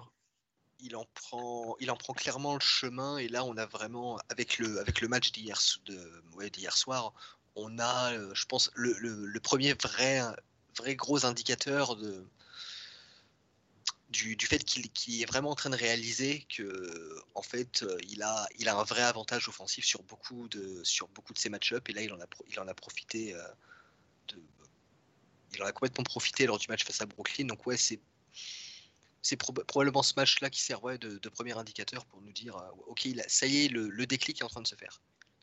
Mhm. Vous êtes d'accord, les autres avec, euh, Total- totalement. Il y a un truc qu'il a fait euh, face à Toronto, le deuxième match qui m'a rendu dingue, c'est qu'il y a une transition. Il est, il est en train d'aller au panier et il y a Van Vliet qui défend la transition. Il s'arrête, il fait une passe en arrière. J'ai franchement, j'ai failli arrêter le match sur ça et ça m'a. J'étais tellement. Déjà, on perdait et ça, ça m'a rendu fou. Et vraiment, je me suis dit, ok, bah, finalement, tout ce qu'il disait au début de saison, etc., en fait, il n'est pas encore capable de vraiment le mettre en application. C'est pas quelque chose qui est arrivé hier. Et, vraiment, pour le coup, ça déclare post-game où il, dit, ouais, voilà, j'ai besoin d'être agressif tout le temps, etc. Je, pense qu'il commence à s'en rendre compte déjà parce que même l'année dernière, tu vois, quand il le fait face à, face à Boston au Game 6, et il le fait au Game 6, mais pendant 4 games, tu es là en mode gros, il faut que tu attaques Tice, tu vois, enfin, c'est, il faut le faire. Et là, il le fait de plus en plus de par lui-même. Et, et au bout du compte, je pense qu'on est, on arrive aussi au stade où l'équipe elle commence à se rendre compte qu'on perd un peu trop, tout simplement, et que du coup, il faut trouver une solution et que la solution, elle, part- elle passe par lui tant qu'il n'y a pas les autres. Donc après, il a, il a aussi dit, et ça c'est important, qu'une fois que les deux autres seront, euh, que les deux autres, que Butler et Hero seront revenus, ils lui diront sûrement de faire la même chose et de mettre encore 40 points, parce que ça les aide aussi, et qu'on sait très bien comment Butler aime jouer un peu en retrait selon la situation et selon qui est bon. Donc voilà, je pense que lui-même, il, a- il, il s'est rendu compte que, et aussi, enfin, il le sait aussi de Butler, je pense. Il sait aussi que Butler, voilà, c'est un mec qui, aussi bon euh, soit-il, et voilà, il y a des, des matchs où il va en mettre 41 et d'autres où il va en mettre 13. Donc il faut quelqu'un, il faut une réelle, une, une constance en tout cas, il faut une constance quelque part dans le jeu offensif. Et la Le baromètre. C'est ça. Et en fait, comme on en parlait tout à l'heure, cette constance, ça peut pas être Duncan Robinson parce que c'est un shooter et que le shoot, tu peux être Curry, tu peux pas compter sur ça en permanence. En fait, on l'a vu, enfin on l'a vu un nombre incalculable de fois. Du coup, le fait qu'il intègre l'idée que le baromètre justement c'est lui et qu'on est aussi bon qu'il le sera et qu'on sera aussi passif qu'il le sera et que s'il commence un début de match complètement bah, à attendre et à tenter de servir tout le monde, bah, après on passe tout le match à courir derrière le score. Je pense que voilà, aujourd'hui il l'a intégré et pour le coup, je pense que si il l'a pas vraiment intégré, ou alors qu'on se rend compte que c'est pas le cas, pas sur un match, parce que ça veut rien dire, il peut avoir un match en dessous, etc., mais que sur la durée, on se rend compte que c'est pas vrai, ah, je serais vraiment extrêmement déçu de lui. Mais pas en Mm. mode oui, parce que je m'attends à ce qu'il en mette 150 par match, mais juste parce que ça voudra dire qu'au bout du compte, même d'un point de vue collectif, il n'a pas compris ce qui servait mieux, enfin ce qui servait le mieux l'équipe, quoi. Donc ça serait vraiment dommage, même par rapport à son approche, parce que c'est quelque chose, euh, pour la comparaison, Euh, Tatum, l'année dernière, lui, il l'a compris. C'est des joueurs qui sont qui, bon, même classe, relativement équivalents en termes de, en termes de profil, en termes d'évolution, etc. Sauf que la différence, c'est que Tatum, l'année dernière, même s'il a mal fini ses playoffs et tout, il, a compris que, OK, déjà de base, toi, tu peux pas défendre sur moi parce que je dribble mieux que toi, je shoot au-dessus de toi, je vais plus vite que toi. Mais en plus, euh, l'équipe, enfin Smart a besoin que je pénètre pour pouvoir avoir son shoot ouvert, etc., etc. Et ça, c'est des choses que même au bout du compte, Ingram, Ingram, il a compris ça aussi très très rapidement. Tu vois, il y, a beaucoup de joueurs de sa classe de draft ou de la même période et du même, on va dire, du même calibre de jeu qui l'ont compris assez rapidement. Après, ça passe aussi par le fait que, bon, déjà précédemment, que ce soit à la fac ou dans leurs premières années, ils avaient beaucoup plus la balle en main, qu'on les, leur donnait beaucoup plus de liberté et tout. Mais il n'empêche que voilà, maintenant tu es en NBA, donc peu importe ce qui s'est passé avant, il faut s'adapter. Et ça, c'est des joueurs qui l'ont beaucoup, qui l'ont intégré très rapidement. Et ça se voit dans leur stats, ça se voit dans leur jeu, ça se voit dans la réussite de leur équipe. Et c'est comme ça qu'ils progressent. Et bam, s'il veut vraiment passer au niveau supérieur, bah ouais, c'est ça, il faut qu'il l'ait compris. Et j'ai l'impression que c'est le cas. Et ça peut vraiment sauver, même avant même que les autres reviennent, ça peut sauver notre, entre guillemets, début de saison. Ça a failli être le cas hier, ça aurait pu être le cas face à Détroit s'il n'avait pas fait, s'il n'avait pas dormi pendant la moitié du match ou d'autres matchs qui ont été un peu serrés où vraiment il aurait pu faire la différence. Là, je pense qu'il sait qu'il peut faire la différence. Et enfin, ça s'est vu un peu bah, le, le, match face à Détroit qu'on gagne. Euh, Grant, c'est un peu voilà, le même type d'archétype où tu as un, un, forward un peu super grand qui va super vite et qui shoot bien. Bam l'a mangé face à Siakam, Bam l'a mangé. Tu vois, du coup, c'est et ça, ça, re, ça, rejoint un peu l'idée de la stat dont tu as parlé tout à l'heure en isolation, même si c'est pas un énorme, un énorme échantillon quand il se retrouve en isolation, c'est souvent parce qu'il décide d'attaquer quelqu'un en face de lui. Et au bout du compte, ouais, bam, t'attaques Siakam, tu le manges. Bam, t'attaques Grant, tu le manges. T'attaques DeAndre Jordan, bah, voilà. Ou Jeff Green. bah, tu vois, j'ai les stats devant les yeux. Il a tiré à 6 sur 8 face à Jeff Green et à 5 mais... sur 6 face à DeAndre Jordan. Mais regarde, ben voilà. Et, la... et au moins la moitié de ces shoots-là, c'est des, des, des fade-away, des mid-range en plus. Bien sûr. Et il y a 3 points sur la tête de DeAndre. Euh... Mais bien, ouais, il y a le 3 points aussi c'est même pas des shoots faciles, tu vois. Si tu arrives à les mettre dans ces situations, mais t'imagines ce que tu fais face à d'autres types. C'est des shoots que Kevin Durant s'y prend, si tu veux, parce qu'il a, la... voilà. qu a la confiance. Parce qu'il sait, parce qu'il sait qu'il s'en bat les couilles. Il y a personne qui va pouvoir le gêner. Et au pire des cas, et c'est ça qu'il faut qu'il comprenne encore plus, c'est que si tu rates, c'est pas grave, parce que c'est ce qui va te faire progresser. Et c'est ce qu'on disait de héros, et c'est ce qui va permettre de libérer Duncan Robinson. Enfin, il, il attaque, il rate trois shoots d'affilée, c'est pas grave, parce que le quatrième, il sera défendu et Duncan, il sera ouvert. C'est tout. Donc au bout du compte, euh, ouais, enfin, il faut qu'il ait passé ce cap et on dirait qu'il l'a passé. Et ça peut même être entre guillemets, bah notre, enfin, ça l'est déjà, on le sait très bien, mais c'est notre, enfin, notre whale, comme dit Riley. Tu vois, si vraiment il est capable de passer ce, ce cap de, ok, je suis tiers 2 ou enfin super haut tiers 3, bah, c'est donné quoi. Et après le reste, tout est du bonus, que ce soit les performances de héros, le shoot de Duncan et compagnie, tout est, tout est, enfin voilà, tout est en bonus. Donc ouais, c'est super important et ça fait plaisir à voir en tout cas. Ouais, j'ai vraiment l'impression. Hier, enfin, hier, devant le match, j'ai vraiment eu l'impression qu'il avait compris, en fait, que ça y est, c'est. Enfin, il avait compris qu'il pouvait euh, bah, être justement le meilleur joueur sur le parquet, euh, du moins pour son équipe, quoi. Et qu'il pouvait take over, qu'il pouvait le, le faire. Maintenant, je... la seule chose que j'attends de lui, c'est qu'il le fasse régulièrement. Quand l'équipe en a besoin, tu prends la balle au poste, tu post-up et tu attaques. Tu attaques, tout le temps. Mais même pas sur un match complet. Juste sur des, des séquences où on a oui, voilà. bien sûr. Des séquences où l'équipe en a besoin, tu vois. tu scores 10 points dans le carton. Voilà. L'équipe est en galère, tu scores 10 points de suite. Hop. Et puis surtout, on l'a vu, regarde son pourcentage de lancer franc. Enfin, tu vois, il va ah. prendre des fautes. Donc c'est trop ça va trop vite. C'est comme ça que les, les KD et tout, ils, entourent, ils, ils, finissent à 29 points parce qu'ils prennent des lancers trop trop facilement. Et lui aussi, il les prend beaucoup trop facilement. Éventuellement, là, c'est vrai que les arbitres, ils ne le respectent pas encore trop. Et il y a des moments, c'est un peu frustrant d'ailleurs, parce que bon, ouais. euh, il, y a, il y, a certaines fautes qui ne lui appellent pas alors qu'il devrait. Donc ça, c'est chiant. Mais voilà, il va les prendre, il va les avoir. Et au bout du compte, ça fera de lui un bien meilleur joueur. Donc bon. Et c'est aussi en allant les chercher qu'il qu va les avoir de plus en plus. Hein. Bien sûr. Contre, Brooklyn, sûr. Il, va, il, va, en chercher une magnifique euh, qui m'a bien fait, qui m'a bien rappelé euh, bah, Dwayne Wade là, sur, sur le mid-range. Ouais, sur le mid-range pump fake. Il pump fake, j'ai eu l'impression de voir Wade sur cette action. Ouais, ouais pareil, vraiment la même. Mais il y a un moment où il met euh, 9 ou 10 points de suite, je sais plus dans, que, dans quelle partie du match c'est, et euh, il met un paquet de lancers. Parce qu'il est agressif et que il, tout simplement, ils n'arrivent pas à le tenir. Parce que quand il est agressif à ce, ce niveau-là, euh, soit il est, les défenseurs ne seront pas assez rapides pour le tenir en pénétration, soit son shoot qu'il a développé là depuis quelques temps, euh, il est tellement, enfin moi quand il le prend, il est tellement haut que tu peux pas vraiment le contester. C'est ça, c'est dur et, à contester, vraiment. Et vu qu'il a énormément progressé dans cette capacité à mettre ce shoot de mi-distance, il n'est pas, il est pas tenable pour les défenses adverses. Donc, Il, est haut. Il est haut, puis il commence à mettre des step back en plus.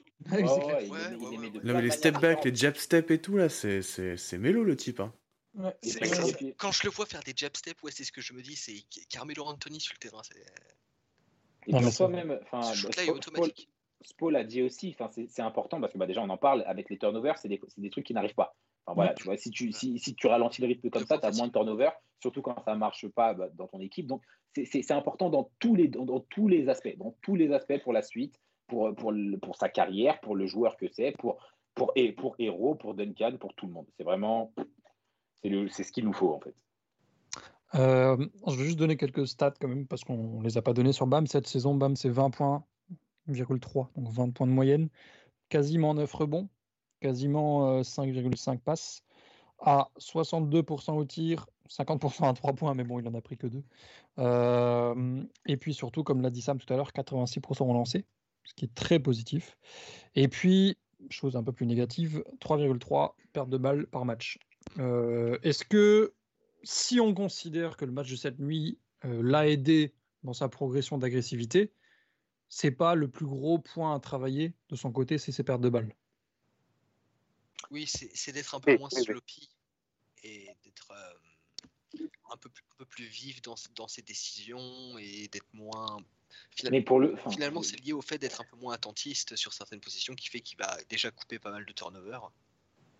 Je... Il y, a- il y en a certaines, il y, en a certaines où c'est effectivement parce qu'il est sloppy, il s'attend pas à recevoir la balle, il la reçoit moins, moins bien, etc.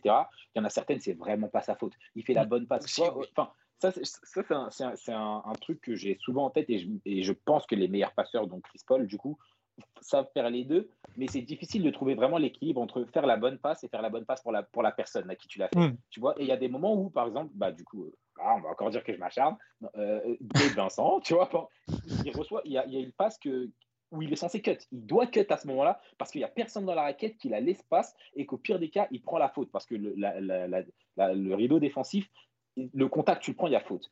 Et lui, il s'attend pas à la recevoir au bon endroit. Du coup, tu as, bah, du coup, c'était Crotty, je crois, qui dit euh, Ah, Bam qui fait une mauvaise passe. Et j'étais trop pas d'accord. Ça m'a frustré parce que dans ce cas-là, c'est pas lui. je, veux, bien que tu doives t'adapter avec, à, ton effectif, etc. Mais au bout du compte, s'il avait fait la bonne passe dans cette situation, entre, enfin, la bonne passe pour Gabe, ça aurait mené à rien, en fait. Ça aurait mené à une possession stérile, euh, bien défendue, etc. Donc, en vrai, je pense que même quand on ira mieux ou quand il y aura des meilleurs joueurs pour recevoir ces passes, elles descendront naturellement. Mm. Oui, oui. Oh. Autre, autre exemple de, de ce truc-là où on peut pas en vouloir à bas, mais je pense que personne ne lui en a voulu pour ceux qui l'ont vu.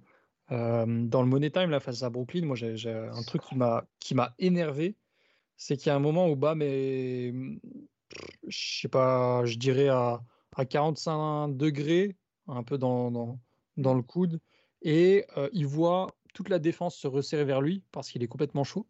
Et il voit, je crois que c'est Nunn qui est dans le, dans le, pas le corner, mais presque aussi à 45 degrés opposé. Et il veut lui faire une passe. Sauf que a- oh, est en merde. plein milieu de la raquette Oh là là. et la, la prend. Et ça, ça m'énerve parce que du coup, c'est une passe ratée, entre guillemets, de Bam. Sauf que Iggy, il doit, il doit être plus intelligent que ça. J'avais le point serré à ce moment-là du match. Ça m'a. Ouais, Iggy fait plusieurs erreurs hier en fin de match qui, pour moi, ça doit pas venir d'un joueur avec cette expérience-là. Et sur cette passe-là, ça m'a vraiment euh, énervé parce que je pense qu'il y avait moyen d'égaliser et de d'avoir une autre fin de match si, Mhm. si, voilà, si on fait pas ça. Ça se passe Ça- mieux, clairement. Ça rejoint un peu ce que tu, ce que tu disais, Sam, de, de ce côté-là. Comme Cam l'a dit, Winslow would never. voilà. C'est pas faux, c'est pas faux, c'est pas faux. Bah, renvoie-le nous, quand même. Écoute, hein, qu'est-ce que je te dis? On file Kendrick Nunn en échange. Flo, toi, refile on t'a pas entendu, Flo, sur, euh, sur BAM, euh, même si tu veux partir un peu plus sur la défense. Enfin, non, non, ça, j'ai- j'ai quand même- je suis quand même euh, bien d'accord avec ce que vous avez dit. Faut pas oublier qu'on demande peut-être un peu trop de choses à la fois à Bamed et Bayo. C'est peut-être un peu normal que des fois ils s'en mêlent un peu les pinceaux. Euh, c'est vrai qu'il y a quelques moments, il est frustrant. Par exemple, je sais pas si vous avez vu, c'est- c'était le tweet de Alf, de Alf de mec de Ouais, ouais. Five Reasons, qui, qui, qui- qui filme la télé, qui insulte Bam et puis Bam, enfin il insulte Bam. What the fuck are you doing, un truc comme ça et puis Bam. Il... Donc euh, c'est ce genre d'action-là qui est un peu frustrante. C'est quand, mais je crois que c'est, je sais pas, c'est la- pas la même action que Quentin, dont Quentin parlait tout à l'heure, c'est-à-dire qu'il part en transition et qu'il avait Van Vliet et puis qui il fait un, il fait un kick-out derrière lui euh, sur- sur. Olinik. Ouais, c'est ça, alors qu'en plus, il était ouvert et que, et que bon, bah, même si c'est un tir à trois points qui était, qui était ouvert pour Olinik, c'était quand même plus important quand même de, de prendre le tir. C'est ce genre de truc comme ça qui frustre. Après, euh, je pense que les turnovers. Bu- Butler, c'est vrai que ça fait un peu le chaînon manquant et je pense que ça fera beaucoup de bien à Bam Adebayo. Je pense que c'est probablement lui qui va le plus en bénéficier de son retour. Donc là-dessus, je me fais pas de soucis. Après, moi, son scoring, j'adore, j'adore le fait qu'il prenne des mid-range, qui, ouais, il- ça va devenir bientôt un, three-level scorer et là, la ligue est pas prête, quoi. Mais sinon, euh, sinon globalement, on est dans le positif pour son début de saison, malgré quelques, malgré les turnovers ou les trucs comme ça. Il est à 60% de ses tirs pris euh, sur le mid-range, justement, et à 53% de réussite. C'est De ouf. réussite. Je crois qu'il est- il était, à, il était à 15% l'année dernière, une connerie comme ça. quoi. Je veux dire, euh, il, il va même sortir une nouvelle catégorie de joueurs. C'est même pas les 50, 40, 90, c'est les 60, 50, 95. Et là, il est, il est à 55% dans les longs mid-range. Ouais, il est plus fort. euh, Ça. il est assez, euh, assez dingue. En, plus, je veux dire, c'est, pas comme, je sais pas, Sean Marion où c'était un peu clunky où tu te demandes comment Ouais. ça rentre. C'est tellement propre. Ouais, il, a une vraie, il a une vraie mécanique, ouais. Il a une vraie mécanique, quoi. C'est pas comme, euh, bon, pour en revenir à chaque fois, Winslow qui avait dû changer sa mécanique de tir et tout ça. Non, lui, lui, tu sens vraiment que c'est propre. C'est propre, et c'est rapide et c'est haut. Euh, Est-ce que quelqu'un a quelque chose à rajouter sur BAM ou on peut passer à, à l'élu Duncan Robinson? Je vais juste répondre à Cam qui dit on rendra Winslow contre Precious seulement. Mais ça me va, moi, ça me va. Non, non, moi ça me va pas du tout. Oula. Ah, va se battre. Moi, je crois que, ah, moi, je crois que je prends. hein. Ah, merci. D'accord. Bien que je Euh, prenne aussi, hein, je pense. Je suis pas d'accord. Allez, les deux, ils 60 matchs. plus. hein. Le retour du roi, Simon. Ouais, ouais. Euh, l'enfant moi, prodige. pas. Moi, je veux des mecs Toi, qui t'es un hater, si tu montes un hater, de toute Ouais, façon. ouais, ouais. Non, oui, non, bien sûr. Là, on part. Oh là, oui, non, c'est vrai. Non, non, joue- moi, je veux non, des mecs si qui c'est- jouent. hein. Si c'est le Winslow actuel qui joue. Non, ça, non, je suis désolé. Ah, je bien sûr. bien, mais non, non, non. Aujourd'hui. Non. Mais moi, je si- s'il non. joue, admettons que ce soit le joueur qui joue pendant, allez, 60 matchs, 65 matchs sur 82, D'accord, ça me va. ça va, c'est honnête. Ah bah là, Euh, oui, oui, bien sûr. Mais bon, c'est beau- ça a l'air d'être beaucoup demandé pour Winslow. Donc Je bon. crois que c'est déjà mort pour cette année. hein. Ouais, non, mais ça, mais- C'est vu vous avez vu la blessure que Morant s'est fait J'y arrive pas à croire qu'ils sont revenus avant Winslow. quoi. Mais c'est un truc de dingue. C'est c'est Winslow. je- Qu'est-ce qu'il a là actuellement? Sais quelle C'est blessure? non C'est- C'est c'est le dos, c'est quoi? C'est pas la c'est- c'est hanche C'est terrible. Tout le temps, enfin Je frère. crois que je c'est vers que avec Arden. Pas- C'est pas, c'est pas- plutôt la ganja le problème là Ah oui, les photos Insta, putain. C'est grave Incroyable. Mais c'est terrible parce qu'en plus, il ferait tellement de bien à, Memphis aussi. Enfin, c'est... T'as, t'as juste envie de voir le mec jouer, quoi. Même, Memphis, ils ont pas Winslow, ils ont pas DJ, ils ont pas Morant, ils sont sixième. C'est possible. Et 4 ratings défensifs sont, sont JJJ et Winslow, c'est c'est ouf quoi. Enfin, bref. Ouais. Et Winslow, il a déjà joué un match là-bas? Euh, Non, non, non. non. Il s'est blessé en début de saison. Ouais, il s'est blessé et euh, en plus, toutes les deux semaines, t'as genre une news qui sort euh, Winslow feels euh, almost ready to play et machin et truc, et puis finalement c'est un truc de ouf. Tout le temps, tout le temps. Au bout d'un moment, chute, dis rien et puis on verra quand tu seras là. Mais sinon, On a gagné le transfert. Ça vaut. Ah, D'accord, ça, ouais. je suis désolé. Je suis en train de pleurer. là. Euh, je me doute. Ah bah non, avant de parler de Duncan Robinson, pardon, dans la trame, on devait parler de Kendrick Nunn. Alors le petit- la petite question, évidemment, que je vais noter, c'est vu ces trois derniers matchs, est-ce que Kendrick Nunn est vraiment de retour? Euh, On l'espère. Espérer, perso. Ce serait je- pas mal, ce serait vraiment Ouais, bien après- pour le coup, j'ai l'impression que c'est vraiment un joueur qui fonctionne énormément à la confiance. Mhm. Et, euh, et là, il est en confiance. Donc, en fait, là, les shoots rentrent. Et même la manière Ouais. dont il prend ses shoots, il les prend moins par dépit, il les prend moins par défaut, il, il drive avec plus d'envie. Il est meilleur sur lob. Et en fait, ça lui donne plus d'espace aussi parce que du coup, Bam attire plus la défense, évidemment. Et ça aussi, ça l'a beaucoup aidé dans, dans sa confiance. Et comme, il l'a, enfin, comme Bam l'a dit euh, dans, enfin, du coup, en post-game, etc., c'est le type de joueur où même quand. Enfin, et ça, c'est vrai que c'était quelque chose qui lui était assez reconnu. Même quand il n'était pas bon, il était quand même assez impliqué avec l'équipe. Et ça, c'est quelque chose dont j'avais douté parce que je, je Mhm. pensais un peu que c'était le type de joueur où, bah, on l'avait vu, mais la- l'année dernière, il avait une énorme ambiance au hit. Et tu avais tout le temps l'impression qu'il était un peu à l'écart et tout. Et donc, je me disais, bah, une fois qu'il jouera plus, il va vraiment sortir du moule, etc. Donc, il, sort, il jouait plus, mais il était quand même hyper impliqué. Et là, je pense que le fait de voir que toute l'équipe, bah, elle est quand même ultra à fond derrière lui, qu'elle continue de le servir à mort et que bah, lui-même, il s'est remis dedans, que le, coach a encore confiance en lui et le félicite, ça, ça l'a vraiment, enfin, ça l'a, ça remis en tout cas en rythme. Donc maintenant, l'adresse, comme on l'a dit, enfin, comme on l'a dit, c'est quelque chose qui, ça a bien sa part. Donc euh, on ne sait pas si ça va durer, etc. Surtout que voilà, il peut avoir des séquences où même défensivement il a du mal et tout. Mais en tout cas, au niveau de sa confiance et de son approche, elle est redevenue bonne. Donc, ça, c'est, Il y a Eric Reed qui disait cette nuit justement euh, ne doutez jamais de l'implication et du talent de Kendrick Nunn. Mm. Alors, je, je trouve que c'est vrai, même si on l'a beaucoup critiqué, je, je pense à raison, euh, sur, euh, notamment sur le site et sur le podcast. Mm. Euh, mais en tout cas, ça fait plaisir de, de le voir revenu à ce niveau. Maintenant, Val, toi, est-ce que tu penses que euh, il va garder ce niveau-là quand les autres seront revenus parce que ben, ça va ramener un nouvel embouteillage, euh, je dirais au poste 1 et 2, avec Tyler, Goran, lui, euh, Bradley, etc. Bah, c'est là, toute la- là toute la question. De toute façon, euh, c'est quasi, c'est quasiment impossible de, de répondre à, de, répondre à cette question également. Parce que là, la- le, seul point où je peux me dire que potentiellement il peut garder cette, euh, cette adresse, bah, et ça, et global- globalement, c'est globalement cette réussite qu'il a, et surtout en fait le mindset positif, le positif, c'est qu'avec les joueurs qui vont revenir, et je pense notamment, je pense notamment à Jimmy, Tyler aussi. Après, il y a le cas Bradley qui est un, qui est un petit peu différent parce que c'est surtout plus selon les, selon les besoins que tu vas avoir. Mais, il va, mais euh, Nunn va, va global, pour la majeure partie, va retrouver des joueurs avec qui il a déjà quelques affinités, avec qui il a déjà, déjà eu l'habitude de jouer. Donc, est-ce que euh, selon, selon comment les, les prochains matchs se déroulent avec le retour des autres, est-ce que lui peut continuer, peut, gar- peut garder ouais, cette, euh, cette, sorte, cette sorte de constance au moins dans le, ma- au moins dans le mindset pour rester un, un, un at- pour rester un, on, on va dire un, on, on va dire un élément positif euh, avec le, avec le retour des autres. euh.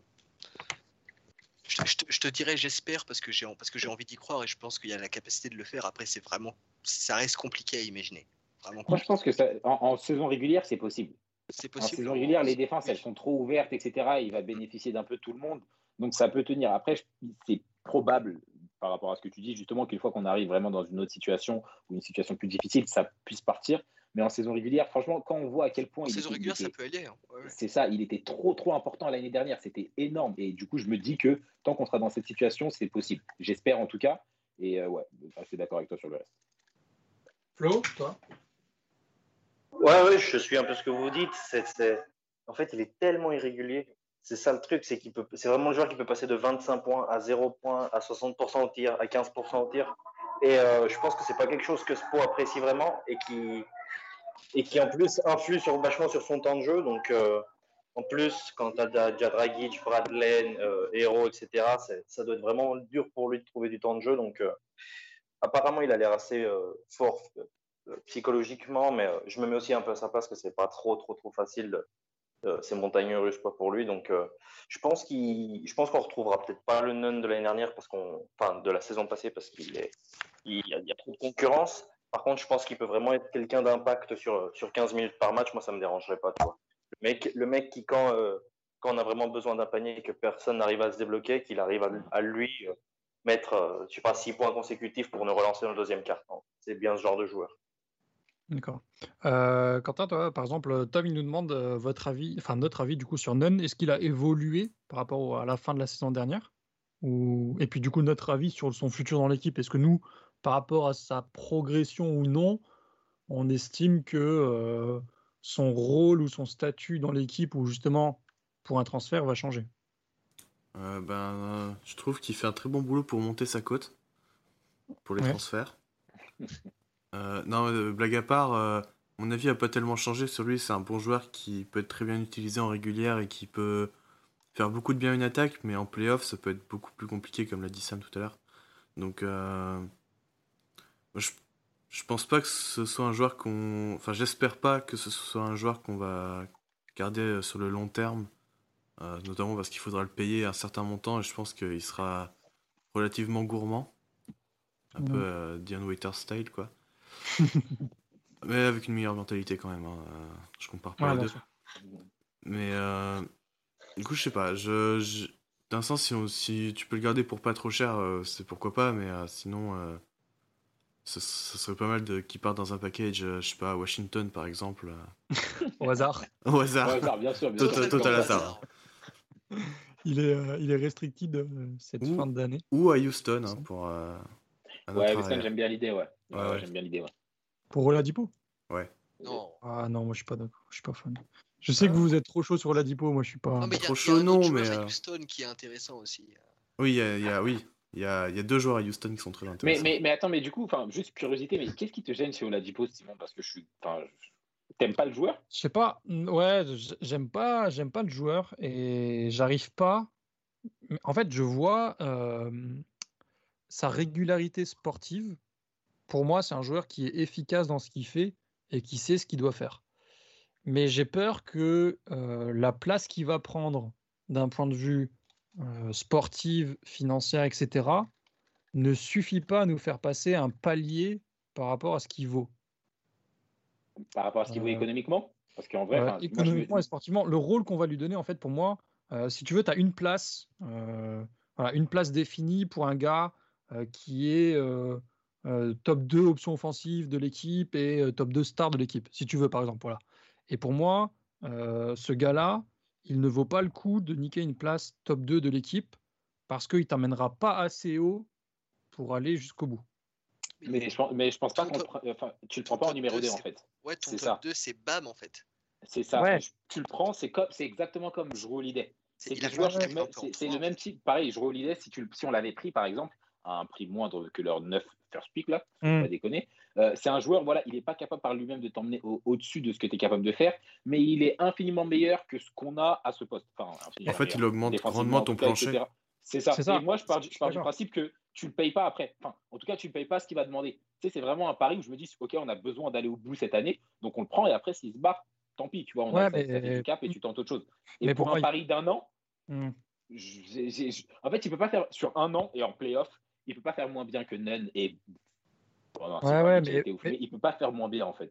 Mais pour moi, euh, tu vois, s'il vient là, je pense, je vois pas Riley bouger pour 5 mois. Je, je- je vois pas pourquoi il bougerait pour- sur 5 mois. Mais du coup, ça veut dire que si on va le chercher, il y a une garantie qu'après il prolonge. Je suis pas Mais sûr. S'il en revient, fait. Revient à niveau. All-Star, pourquoi tu le prolongerais pas? Ouais, mais pour moi, il reviendra. ça dépend du package, Pour moi- quoi. Ça dépend aussi du package. Pour moi, il reviendra jamais au niveau qu'il a eu en 2017. Mais parce dans ce que cas-là, on le prolonge pas. Ne, ne C'est une saison. Pour moi, c'est une saison euh, approcher, en fait? au-dessus de son niveau. C'est- grave possible. En vrai, ça, ça me gêne pas. Mais est-ce que, tu... enfin, dans ce cas-là, tu le prolonges pas Je suis convaincu que c'est ça en fait. C'est le. Je pense pas que Riley bouge pour 5 mois. Oui. Ça, je, je suis pas d'accord. C'est ça en fait. C'est que on, on l'a vu. Chaque saison, elle est, enfin, ça va trop vite, ça se détermine trop vite. Et sur une blessure ou sur un truc, ça se joue. Et je pense vraiment que c'est le genre de pari que Riley il peut faire sur un mois, parce que c'est un peu comme Tucker. Tucker, c'est un pari que tu peux faire sans avoir à te dire, ok, on va le garder Bah. sur 5 ans. C'est un mec que tu peux prendre sur un an en te disant, ok, mais là, euh, il faut, il faut qu'on aille au bout cette année. Comme Crowder l'année euh, dernière, en fait. C'est ça. Ouais, ouais, Exactement. Bah, tu vois, je Un préfère qu'on aille, au-dessus pour Oladipo- pour je préfère qu'on aille chercher Tucker plutôt qu'Oladipo. Ah, pareil, ça, ça, je comprends. Ça, je suis pareil. Ça, c'est pareil. On a besoin, pour moi, on a besoin de raquettes, Parce que- etc. Du coup, je préfère, je préfère Tucker. Si tu vas chercher Oladipo, qu'est-ce que tu donnes en échange? Le même type de package, hein, des, enfin, des, seconds, des seconds tours, et puis Nunn et compagnie. Éventuellement même euh, Casey, et franchement, ça, ça me gêne pas. bah, Si c'est genre juste Nunn et Casey, oui, je suis d'accord. Mais Ah, pour oui, moi, je moi, parle- ah ouais, mais pas, Est-ce mais que pas les un gros Nunn, package, Casey et salary filler, quoi? Mais, jamais de la vie, Oladipo, c'est un type pour lequel tu donnes quelle que soit la pièce qui a de l'importance, mais enfin que ça soit précieux ou quoi que ce soit, tu vois, c'est aussi pour ça. C'est que je sais que euh, c'est aussi justement la contrepartie du fait que ça soit que pour 5 mois, comme tu dis. Jamais de la vie on lâche. un- C'est pas le type de joueur justement pour lequel Hmm. tu lâches ton futur pour ce Ouais. joueur. Ça, je suis, Bien ça, sûr, je bien suis sûr. complètement d'accord avec toi. Et mais parce qu'il en de que- contrat aussi. c'est c'est ça, mais je pense Ouais. que les Rockets, éventuellement, ils en sont conscients. Après, peut-être qu'ils ont prévu de garder le joueur par rapport, à, par rapport à aux perspectives qu'il offre, mais Ouais, je pense que c'est un, c'est un joueur, si tu le prends, enfin, ici, il demande, euh, je sais pas, Precious, euh, ça lui raccroche au nez. C'est c'est n'importe qui, il va se faire enculer. Et dans ce cas-là, ouais, je suis d'accord avec toi, je préfère avoir PJ Tucker, mais je me dis que de la même manière que l'année dernière, quand on parlait d'un éventuel package pour lui, jamais on parlait de vrai package. Tu vois, c'était voilà, Nunn, Olidic, Filler et Mm. compagnie. Bah, pour le même package, je le prends parce que je sais que même sur un an ou sur cinq mois, il peut faire la différence dans une situation où je me dis, on l'aurait eu l'année dernière. Enfin, jamais de la vie, on était dans le même, Ouais. dans le même type de, face, face- face aux Lakers. On n'aurait pas été dans le même type de marasme offensif qu'on a eu. Et franchement, il aurait fait la diff. Et je me dis que cette année, voilà, même face à un, un Jrue Holiday, par exemple, il peut, faci- il peut peut-être même plus faire la diff qu'un Dragic de par sa capacité à défendre. Et c'est là où je me dis, franchement, là, on est dans un stade, et je pense que Riley l'est aussi, où tu prends saison par saison en, te disant que chaque saison, tu peux aller au bout et qu'après, tu t'adaptes. Là, on a perdu Crowder. Franchement, c'est, je, préfère complètement Tucker parce qu'il fit mieux, que ça soit court, long terme avec le reste de l'équipe. Mais Dipo, je pense qu'il peut, sans que ça soit un vrai cap ou en mode tu vraiment tu deviens, euh, comme Bill par exemple, il peut te faire passer le petit truc qui, qui te fait, bah, qui te fait gagner une série compliquée ou qui te fait, euh, ou qui te fait bah, tenir un, match-up. Jamais de la vie KCP il shoot à, à 75% si on a un vrai défenseur. Ça, je m'en remettrai jamais. Franchement, mes enfants, ils vont en entendre parler. Parce que c'est pas normal. Mais du coup, c'est ça. C'est que je, suis grave d'accord avec toutes tes craintes. Je me dis juste qu'en vrai, vu que c'est pas le joueur euh, qui fait passer un cap, bah, c'est aussi pas le joueur qui nécessite ce type de package. Mais j'ai peur, peut-être que c'est notamment vis-à-vis de 2016 encore, j'ai peur qu'après, du coup, on veuille absolument le garder parce que lui, Ouais, il est ouais, ouais, là, et qu'on le surpaye et que ça niquerait justement la place que pourrait avoir Bradley Bill, par exemple, qui nous amènerait Ça, plus haut en termes de plafond. Donc c'est je pour ça que je- moi, j'ai, T'es moins chaud sur lui. voilà, je suis moins chaud sur Oladipo euh, que même si parmi ceux qui sont disponibles, potentiellement, c'est voilà, il est top, euh, top 5, je pense, c'est clair. sur nos trucs. Mais bon, de Ça, ça reste un choix très attrayant de toute toute façon. façon, euh, je pense qu'il faudra voir euh, au niveau de la trade deadline, on en reparlera Mm. évidemment ici. ouais, clair. Mais s'il y a d'autres équipes qui bougent, et si par exemple Brooklyn commence à faire peur, parce que pour l'instant ils font pas trop peur, je trouve, Ouais, c'est clair. Peut-être que ça va forcer des équipes à bouger, et que là on n'aura pas forcément le choix de ce côté-là. Donc, euh, C'est ça, ouais, en fait, c'est bah, 100%. En fait, j'ai l'impression qu'on n'est pas dans une situation où on a le choix. Genre, on est vraiment dans. On a toutes les- la plupart des équipes, elles ont progressé, sauf nous, entre guillemets. Bon, nous, on va progresser de de manière interne et bam, il est en train de devenir ouf, mais euh, elles ont toutes, en tout cas sur les côtés, fait des bonnes acquisitions. Quand tu vois les Sixers cette année, c'est pas du tout les Sixers de l'année dernière. Éventuellement, Boston a pu perdre des assets, etc. Mais enfin, Brooklyn, bon, ils vont faire quelque chose, parce que sinon, ils iront nulle part, mais ils feront sûrement quelque chose. Mais, mais enfin voilà, même les Pacers, tu vois, au bout du compte, cette année, ils sont beaucoup plus dangereux. Bon, après, ça dire c'était l'année cons, ça dernière. m'énerve. Mais, mais c'est ça, en fait. C'est, tu vois, même des équipes comme ça, c'est des séries où là, bon, c'est plus dans la bulle, etc. Donc, tu peux te retrouver à avoir des trucs qui vont dans les deux sens. Et quand tu as bah, un Je mec comme Brogdon 4-0, qui peut. Mais voilà, c'est ça. Et ça devient vite, vite, vite, ça devient très vite risqué, en fait. Et du coup, quand je vois que les Pacers sont bien meilleurs, que les Sixers sont bien meilleurs, que Boston bon, reste particulièrement problématique et que là, même s'ils ont du mal, Tatum n'est pas là, bah, j'ai peur de. j'ai- J'aime pas l'idée, en tout cas quand tu vises le top. Tu vois, quand on regarde Mhm. en tant que fan, ça me gêne pas du tout de, de juste d'apprécier le, le, le développement interne parce que c'est ce que j'apprécie le plus dans la ligue. Mais quand tu vises vraiment le top, j'aime pas l'idée de OK, on se base que sur le développement interne. C'est trop léger. C'est trop léger. Mais- surtout quand les besoins sont aussi, Ouais, sont, sont c'est aussi ça. nets Euh, et que et que tu as le marché. euh, tu es dans, t'es dans une position où non seulement tu n'as pas le choix, et en plus tu as les possibilités de faire des moves qui vont te permettre, de, non, en théorie en tout cas, de pouvoir t'améliorer. Donc tu es dans, Mhm. t'es dans la situation où ouais, si tu es Ellisburg, Riley, enfin tout le front office, tu te, tu te dois de faire un move euh, là dans les deux, trois mois, dans, dans les deux mois qui viennent. On verra. En tout cas, c'est, je pense qu'on bougera. Euh, je sais plus qui c'est qui nous disait. Attendez, j'ai peut-être son. Romain, il nous demandait euh, est-ce que euh, il y, a- il y aura un trade en mars? euh, comme l'an passé Alors lui, nous spécialisait pour stabiliser les turnovers. Euh, non, non, Non, non, pas Ouais. pour les turnovers. pas pour les turnovers, mais il y aura un trade en mars. Vous y- Enfin, en mars, en février-mars. Je sais pas quand est-ce qu'est est la trade deadline. Euh, je- je- 25 mars. 27 mars. Perso, je, je- je pense que ça va vraiment dépendre déjà pas mal de Brooklyn.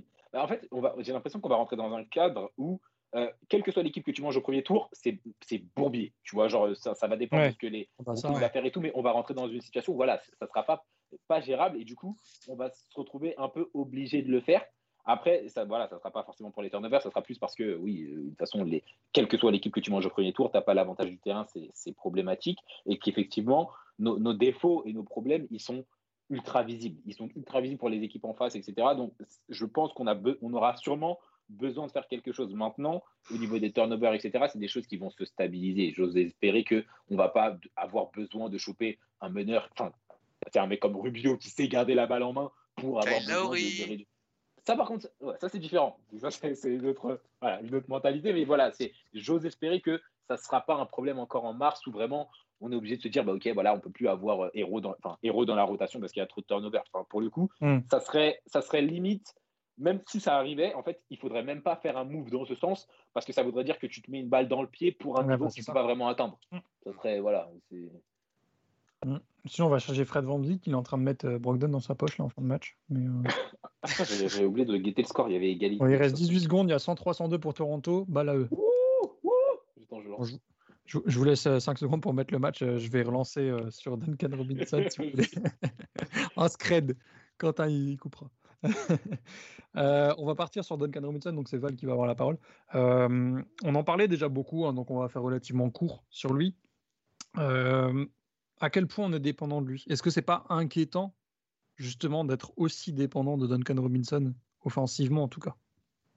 Alors, je te dirais que c'est à la fois inquiétant et en même temps, vu les circonstances de début de saison, les circonstances du début de saison font que ça n'est peut-être pas autant, en tout cas pour l'instant, que ça, euh, que ça semble l'être, mais que si dans la continuité de la saison, on continue à constater cette dépendance offensive, euh, en fait, limite même plus que Duncan, mais euh, après, bon, c'est c'est- en lien, mais voilà, plus, de, plus du, du, DHO et donc de Duncan par, par conséquent. Si, si cette euh, dépendance-là continue, je pense que oui, ça deviendra vraiment inquiétant.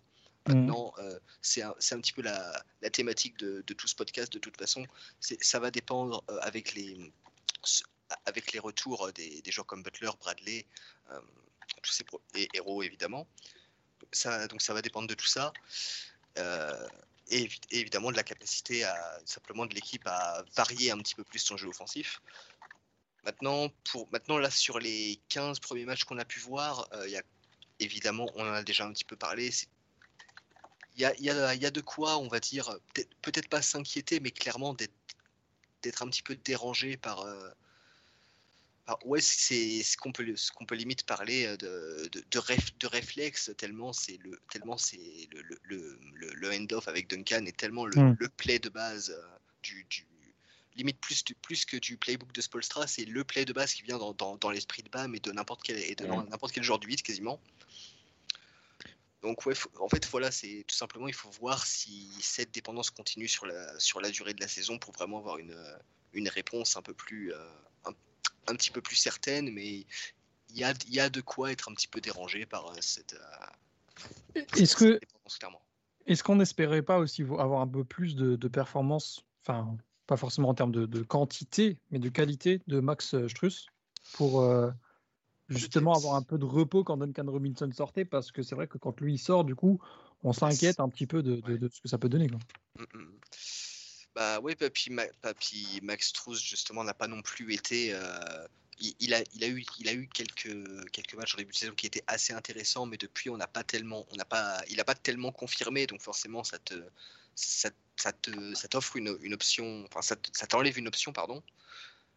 Donc oui, à côté, évidemment, ça fait que euh, peut- peut-être que là, pour l'instant, on attendait peut-être un peu trop de lui aussi. De toute façon, ça reste un joueur assez jeune, donc euh, est-ce que qu'est-ce que tu peux vraiment attendre de joueurs comme ça? Surtout que c'est surtout qu'un un joueur comme ça ne va pas avoir euh, ne, ne va pas avoir ne va pas avoir des minutes consist- consistantes à chaque match. Il va il va pas son, spot dans la rotation, donc tu peux pas vraiment tu peux pas vraiment savoir ce qu'il va t'apporter constamment. Il est encore un peu trop en, plug and play.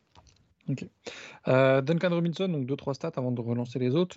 Euh, le premier, euh, il est le premier joueur à avoir mis le plus de points, de 3 points, sur ses 100 premiers matchs en carrière. Donc assez largement, il, a, il en a mis 326 sur ses 100 premiers matchs. Le deuxième est Luka Doncic avec 250. Donc voilà, 76 d'écart, c'est pas mal. Et euh, le premier à euh, 300 tirs à 3 points rentrés, c'est aussi lui, avec 95 euh, en 95 matchs. Euh, Luka Doncic en est à 117, Damien Lillard était à 117, et puis après suivent Trey Young et Noah Mitchell. Donc il est de très très très très loin euh, celui qui a le plus performé en termes de rapidité, aussi parce qu'à l'époque Stephen Curry était pas mal euh, dérangé par les blessures. Euh, les autres, Quentin ou, ou Flo, qu'on n'a pas trop trop entendu pour l'instant, euh, Duncan Robinson, qu'est-ce que qu'est-ce qu'on en pense? Trop fort. Voilà. Ouais. Non, Bon, la si, plupart a été dit, hein, mais euh, la, plupart, la plupart des choses ont été dites, hein, mais euh, non, Ouais. juste, bah, il est trop fort. C'est c'est quand même fou qu'un mec comme ça soit passé à côté des radars. hein. Mais c'est ça, c'est En plus, dire- Ouais.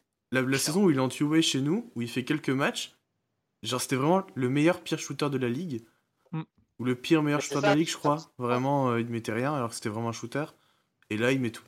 Espérons que Gabe Vincent fasse pareil. euh, la saison prochaine, Ah. du coup. qui, qui continue rien qu'à progresser petit à petit, c'est-à-dire à, à savoir faire des petites passes quand il est, euh, coller une double team sur lui ou des trucs comme ça, mais il, ça- enfin, il va devenir encore plus indispensable qu'il ne, qu'il ne l'est déjà. Il est vachement rapide. Déjà, il est vachement rapide au tir. Il est, comme disait au début de- du podcast Quentin, je crois, il est assez rapide à la passe. Et bon, il a toujours pas raté un lay-up dans sa carrière, mais c'est normal. Euh, donc, si- s'il continue, euh, s'il continue rien qu'à progresser comme ça, mis à part son shoot à, à 1000%, euh, on peut. Ouais, franchement, Ouais. passes, elles sont vraiment bonnes, je trouve. À chaque fois qu'il se fait double team, il arrive à. C'est souvent sur les, bah, sur les dribble end-off, où en fait, il, il le voit très vite et il la donne très vite. Ce qui, du coup, libère tout de suite euh, Bam qui peut euh, soit aller marquer, soit aller sur shot roll, faire une passe. euh. Non, c'est Ouais, très bien là-dessus. Et il a un QI offensif où il lit très bien les défenses, il arrive à cut euh, au bon moment et tout. Enfin, non, vraiment. euh, Il. Maintenant, il step, Il est step un petit peu sur ses mid-range aussi. ouais, il en a mis un hier, je crois. Mais il, co- il Ouais, commen- ouais, il commence à le faire, mais c'est un petit peu Ouais. comme sur les lay-ups la saison dernière où tu vois que c'est, ça fait partie un petit peu des choses qu'il apprend à lire et il commence à, il commence à le faire petit à petit. Et Ouais, le voilà. ah, C'est aussi, parce qu'il avait dit. euh. C'est est- trois points qui feinte, il fait un, il fait un front step et puis il met un, un mid-range. Ouais, voilà, mais en fait, c'est ce qu'il avait dit, c'est que, en fait, avant, à la fac, il prenait, il faisait une feinte, il avançait, il tirait mi-distance, et en fait, l'année dernière, le hit lui a dit, non, non, tu fais plus ça, maintenant, tu fais une feinte, tu fais un side step, et tu tires à 3 points. Mm. Donc, il est un peu formaté, je pense, comme ça aussi, maintenant, euh, Il y a- à devoir tirer à quand 3 même, points à chaque fois. il- par, par rapport à un mec comme Wayne Ellington, c'est qu'il fait plus de 2 mètres. Quoi. Il, il a ça à son âge aussi. Quoi. Il est vachement grand. D'ailleurs, on en parle de Wayne Ellington grand, qui nous a mis, euh, Non, non, non. panier à 3 points, là De toute façon, euh, dit ça De- de- depuis qu'il est parti, Ellington, il est allé chercher dans la poubelle, il a trouvé un pins qui dit RSHK, puis il se l'est remis sur la chemise. C'est ouf comme ce mec, il, a- il nous met la purée à chaque fois. D'ailleurs, on n'en a pas parlé, hein, évidemment. Mais le match contre Washington, on a failli nouveau se faire niquer. hein. Ouais, bien sûr. Ouais, J'étais ouais, vénère, hein. Garrison Matthews, il joue pas de la saison. Il joue pas de la saison, le mec. Deux matchs après Miami, il commence à rentrer dans la rotation. Il nous met plus de 20 encore. Je Mais sais non, plus mais c'est- c'est comme Terence Ross au début, et c'est comme Powell au deuxième. Enfin, c'est des Non, mais eux, eux, envie de je ne peux plus. mourir quand ils mettent des points. C'est franchement, c'est vraiment viscéral. C'est des paniers où ah, c'est Et le pire, c'est que tu la sais qu'il va te les mettre. Mais Mais bien bien, sûr. sûr. Le mec, il commence à driver où il shoot et tu sais que ça va rentrer parce que il faut que ça rentre. Ouais. Voilà, Et à chaque fois qu'il tire, je suis là, ça va rentrer, et ça rentre. Et je suis là, C'est- c'est putain, mais. C'est horrible. Mm. Enfin bref. Du coup, je sais même plus de qui on parlait. euh, On parlait Duncan Robinson. Ah oui, de Wayne Ellington. Pardon. Mm.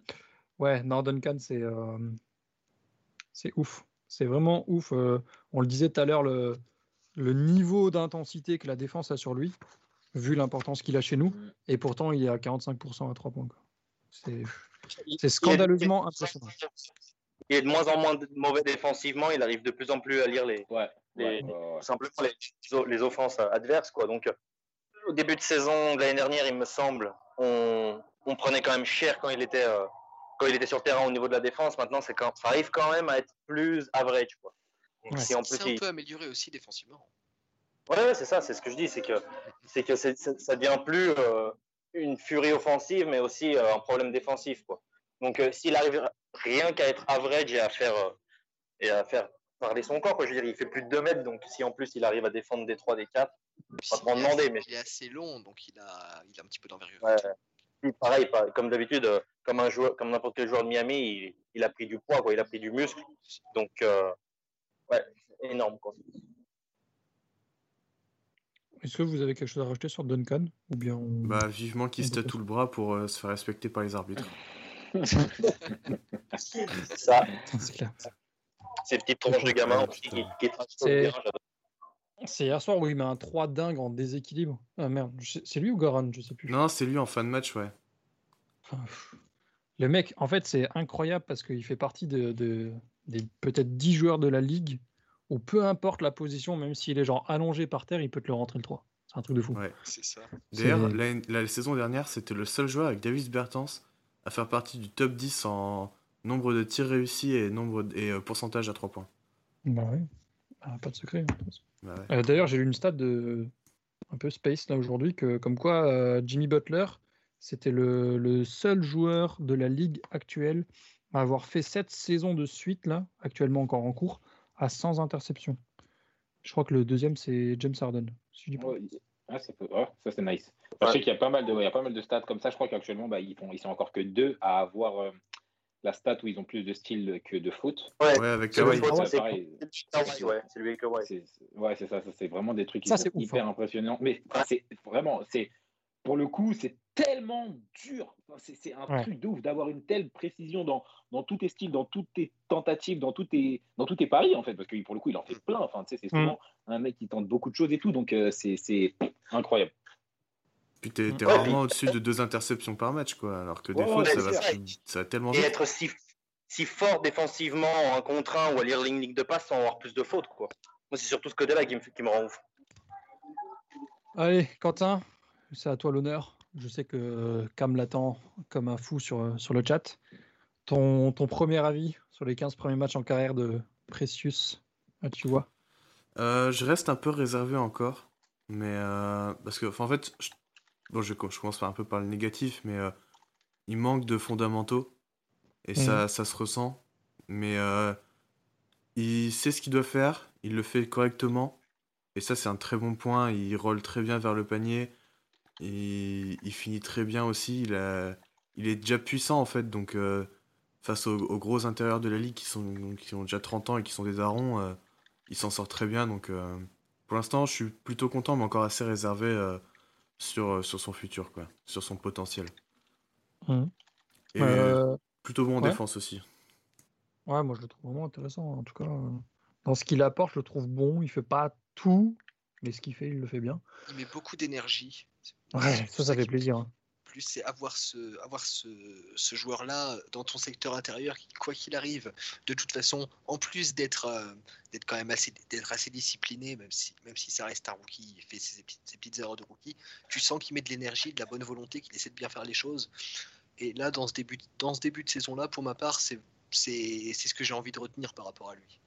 Je crois que c'est, je crois que c'est comme ça qu'on dit, mais je trouve qu'il joue beaucoup au-dessus du cercle. Et ça, c'est hyper agréable dans une équipe où on ne le mmh. fait pas trop. Et euh, putain, ça fait du bien. Sam, toi, sur, euh, sur Precious? Il joue, euh, c'est, c'est littéralement le genre de type que je connaissais pas du tout avant sa draft. Du coup, je l'ai découvert en début de saison. Et ma première impression, en fait, la première fois que je l'ai vu jouer, je suis parti regarder son âge. Parce que j'ai, eu l'impression qu'il jouait très juste. Tu vois, et c'est pas quelque chose que Enfin, même Bam, je me souviens qu'au début, aussi fort qu'il soit, j'avais pas l'impression qu'il jouait aussi juste parce que bah, voilà, c'est un rookie, il arrive dans un système qu'il connaît pas, etc. Et très, très rapidement, euh, tu vois qu'il roule bien, il va bien vers le panier, il sait comment monter. Il, sait comment monter au bon moment. Tu vois, par exemple, il y a un truc que les, rookies pivots ils font souvent, c'est qu'ils vont recevoir la balle au poste, etc. Et ils vont avoir peur de monter parce que voilà, tu arrives, le jeu il va un peu vite, les gens sautent super haut, ils arrivent très très rapidement, donc ils ont peur de se faire contrer, etc. Et donc tu vois des pump fakes complètement ridicules en dessous du panier et tout. Enfin, c'est ridicule. Et lui, directement, en fait, il comprend très rapidement ce qu'il ce qui, bah, ce doit faire. Et donc, ça, c'est face à ici, je crois. J'irai vérifier après pour confirmer, mais face à OKC, il y a un moment où il rate un marquage défensif. En mode, il le rate, je sais pas. Je J'ai plus l'action en tête pour savoir si c'est vraiment sa faute ou pas. C'est sur un pick and roll, il, rate, il, tag mal. Et l'action suivante, le même play, parce qu'ils ont tenté de le refaire vu que ça avait fonctionné, il roll super bien et ça finit avec un bloc. Et du coup, c'est ça, c'est que il est super jeune et il n'est pas, voilà, il pas encore sensationnel dans, dans, dans, tout ce qu'il fait et tout, mais il joue tellement propre qu'en fait, tu peux lui donner des minutes en, en, backup de BAM sans que tu te dises, putain, ok, on est dans, dans un moment où offensivement, on va pas pouvoir trouver quelque chose au-dessus du cercle, comme tu dis. Euh, défensivement, on va avoir quelqu'un qui va être un peu perdu comme, euh, comme, euh, comme Casey et tout. Non, en fait, c'est vraiment un mec qui joue juste et qui joue propre et qui n'en fait pas trop. Et franchement, pour un, pour un rookie, c'est hyper impressionnant et hyper important parce que du coup, il peut juste engranger de l'expérience et, des bonnes positions et des bonnes prises de décision. Là où quand tu arrives et que tu dois t'adapter au rythme, t'adapter au jeu, t'adapter à ton équipe, savoir quand... tu vois, il y a trop de choses à faire en général avec les rookies. Après, voilà, il n'est pas, pas pique 75e, donc ça a du sens qu'il soit bon, mais c'est vraiment important, surtout en, rotation de BAM, où au bout du compte, bah, voilà, c'est, quelque chose où on aurait pu avoir du mal, vraiment. Euh, on aurait pu ne rien avoir. En plus, vraiment, on l'a vu sur la, la rotation intérieure, pendant des années, on a galéré dessus. Donc, c'est vraiment très important d'avoir quelqu'un qui est aussi propre, surtout quand on voit sur ce début de saison à quel point euh, voilà, il y a des moments où on galère. Donc par la suite, une fois que le jeu sera un peu plus propre, ça sera vraiment, ça sera vraiment crucial, d'autant plus que BAM aura sûrement de plus en plus de, bah, de choses à faire, en fait, tout simplement. Donc c'est vraiment agréablement euh, surprenant.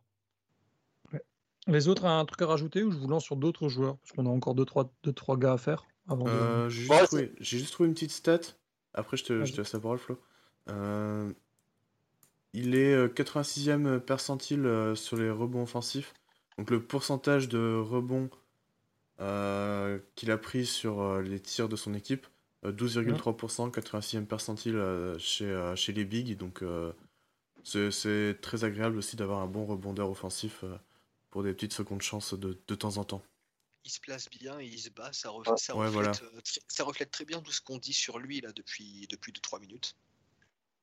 En fait, en fait, ouais, c'est. Je sais pas ce que vous, je sais pas si vous pensiez pareil au début de saison, mais je pensais pas qu'on allait le voir autant. Et je pensais en fait que ces minutes allaient être celles de Casey Okpala. Mm. Donc, euh, je pensais que Casey Okpala, en fait, numériquement, allait remplacer Derrick Jones. Et en fait, je me rends compte que c'est plutôt Achiwa. Et euh, comme disait Sam au tout début, c'est qu'il est tellement juste quand il roll, il est tellement juste sur son timing pour sauter ou pour, euh, pour attraper des passes que c'est que du positif. Après, je me demande juste, euh, quand il va progresser, quand il va continuer à avoir du temps de jeu, quel sera exactement son rôle et on va dire sa position. Euh, parce qu'il faudra voir s'il pourra un jour jouer aux côtés de Bama Debayo. C'est un peu la grande question, ça, ouais, parce qu'on les a, on les a très peu vus. Je crois je suis même pas je suis même pas sûr qu'on les ait vus tous les deux encore. Euh. Non, non, non, quelques minutes, mais. Euh... Une, connerie comme ouais, ça. Voilà. Mais Spo a dit que c'est quelque chose qu'on verra probablement pas souvent, euh, du moins cette année. Il, est quand même petit s'il va être qu'un backup, euh, qu'un backup de pivot, quoi. Donc, bon, après, il a une grosse verticalité apparemment, mais je sais pas. On... Mais pour le moment, très satisfait, quoi. Je, suis assez d'accord avec tout ce que vous avez dit sur lui. Euh, on va passer un petit mot, on va finir rapidement en deux, trois phrases chacun. Euh, un petit avis sur Goran, qui, voilà, personnellement, je trouve qu'il fait son job, euh, ni plus ni moins, même s'il est un peu, un peu plus effacé au scoring, mais ça reste Goran, je trouve. Personne sur Goran, enfin, bah, non, désolé, je te laisse, je te laisse commencer. Bah, tout ce que tout ce que j'allais dire, tout ce que j'allais dire au final, c'est là, là, j'en attends pas vraiment, j'en attends pas vraiment grand chose. C'est vu, vu, vu l'âge qu'il a, les responsabilités dont on sait qu'il aura euh, potentiellement plus tard dans la saison, tu as plus envie de le voir juste prendre du rythme et, euh, et juste, se, juste se mettre bien. Pour l'instant, bon, ça, a été, ça a été un petit peu compliqué avec le début de saison. Il ne il fait pas non plus un début de saison incroyable, même si, comme tu le disais, Simon, il fait son job. Mais ouais, j'ai plus en... J'ai pas vraiment de, de constat spécifique, plus euh, juste envie de le voir se mettre bien au rythme. En fait. Euh, moi, j'allais dire que, enfin, bon, après, c'est, c'est, enfin, c'est pas, c'est dur sans raison entre guillemets, parce que c'est effectivement, voilà, aujourd'hui, c'est pas vraiment ce qu'on lui demande, etc. Mais euh, quelque chose qui faisait assez bien l'année dernière, après, il n'y avait pas les problèmes de turnover, etc. Mais c'était qu'il était capable, un peu comme ce que Nunn fait depuis les précédents matchs, c'est que même quand on rame, euh, il est au-dessus du lot c'est quelque chose qu'il n'a pas pour l'instant, en fait. C'est que quand ça rame, c'est aussi parce que lui, il envoie 5-6 turnovers comme ça et qu'il n'est pas concentré, qu'il ne va pas au bout correctement. Et donc, c'est pas surprenant. C'est aussi quelque chose euh, qui se réduira, j'espère, une fois que tout ira mieux autour de lui. Mais il y a des moments, c'est, enfin, tu es le vétéran de l'équipe. Du coup, il faut, il faut que tu sois capable. Bon, c'est censé être BAM, voilà. Il faut qu'il soit capable de, de, passer ce cap et on, en a parlé. Mais il y a des moments où vraiment, il est trop dans la mêlée en fait. Il est trop dans la mêlée alors qu'il est au-dessus du lot et qu'on a vu l'année dernière à quel point ça a été important par moment. Juste deux trois pénétrations et deux trois shoots, tu vois. Enfin c'est juste mais voilà quand ça rame, bah, lui aussi il va un peu plus lentement, il est un peu plus sloppy, il est un peu et du coup c'est il m'a un peu frustré sur ce début de saison sans que ça soit vraiment quelque chose que j'envisage de comme étant euh, durable ou qui va qui va vraiment se prolonger toute la saison, mais voilà, c'est pas un début de saison où je me dis, OK, contrairement à l'année dernière où il a bien commencé, après il a eu un peu de mal avant la, avant la pause, euh, là, je me dis, bon, ok, bon, ça tourne mal, et lui aussi, il tourne mal. Et c'est. Voilà, peut-être qu'il aurait pu nous sauver sur certaines possessions et sur certains, sur certains matchs. Les autres, non, sur Goran? Sinon, euh, Moarkles. Euh, oh. Qu'est-ce que vous en pensez? J'étais très sceptique au début de l'année. C'est très décevant pour l'instant. Compliqué en fait, ouais, mais ça va mieux depuis deux matchs, deux trois matchs. Mm. Avant qu'il se blesse, il faisait ouais, son voilà, match offensif. Voilà. Il a fait une Winslow. Voilà. Il, joue bien et en fait, euh, putain, je, ne sais plus qui citer pour dire ça, mais en fait, je trouve, et je suis tout à fait d'accord, je trouve que c'est pas du tout un poste 4. Euh, c'est le parfait pour moi remplaçant, c'est-à-dire que si Butler, on va dire, joue 36 minutes, ben, que lui, il en joue une dizaine. Hmm. C'est ce que j'aimerais le plus, mais euh, en 4, putain, en, 4, déjà qu'il n'arrive pas offensivement, mais en plus, il, se fait, défensivement, il se fait, il se fait avoir, alors que normalement, il est assez bon défensivement. Donc, euh, je pense qu'il manquait de rythme et qu'il va reprendre son rythme. Je me fais pas trop de soucis de ce côté-là. Après, c'est vrai que je l'attendais comme pourquoi pas être titulaire et en fait, je crois que ça va pas être possible pour le moment. Pour, l'instant, il a, il a pas montré, qu'il en était capable pour l'instant et c'est ce qui a causé notamment le fait que, que Spolstra tâtonne beaucoup avec ses starting line-up d'ailleurs. Euh, maintenant, ouais, comme on l'a dit, c'était certainement beaucoup une question de rythme et d'intégration. Là, c'est, là, on, on verra, euh, on verra la, la, la gravité, euh, la gravité de la blessure qu'il a et combien de temps, combien de temps ça l'éloigne, mais c'est- un, peu c'est un, peu dommage s'il commençait à prendre un petit il commençait à prendre un petit peu du rythme s'il est s'il est bon attention un peu qu'il soit bon c'est un on, on l'avait on l'avait déjà dit de toute façon c'est un joueur qui peut quand même pas mal apporter je pense en tout cas euh, en tout cas, Ouais, c'est un joueur. On en a besoin, quoi. En fait, c'est un profil dont on a assez besoin qu'il soit bon.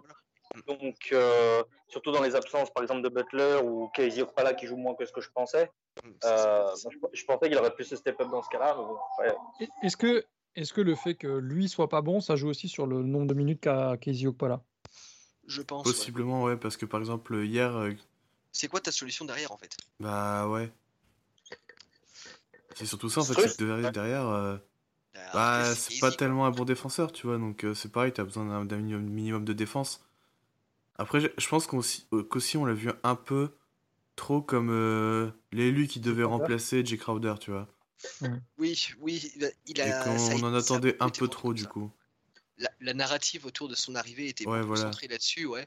Alors qu'en fait, euh, là où là où Crowder nous a montré, bon déjà au-delà de ses au-delà de ses qualités de shoot qui étaient de toute façon euh, jure, juste irréelles sur euh, Ouais, il a surperformé de son hein, Là, au on tir. se passait jamais Miami.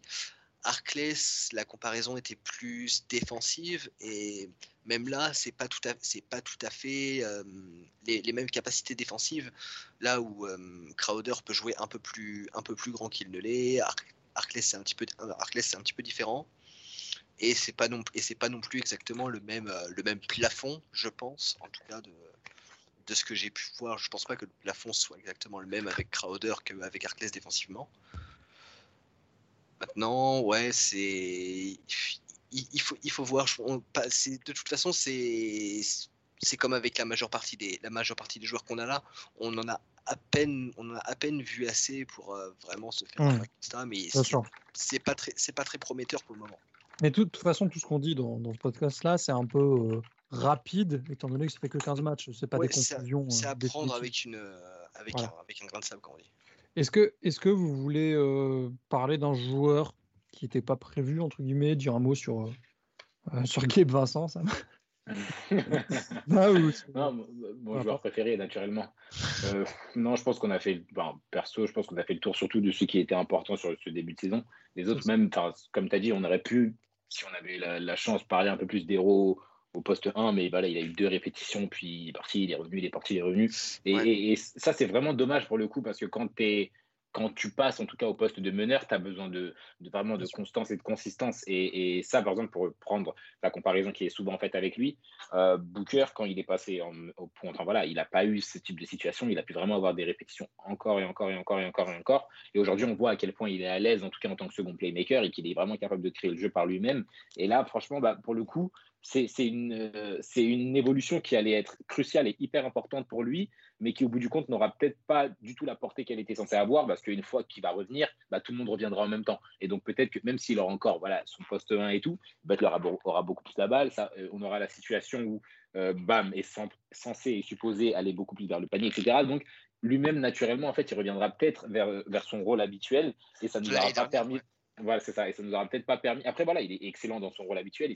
On a besoin de son rôle habituel pour aller plus loin. Mais pour la suite, selon comment ça allait se passer, on aurait peut-être eu besoin plus rapidement qu'il, bah, continue dans ce rôle-là. Et c'est, bah, voilà, c'est, de faute à pas de chance. Et c'est évidemment la situation. Mais on n'aura pas eu vraiment. euh, on reste sur notre fin, en tout cas, sur ce, sur ce point-là.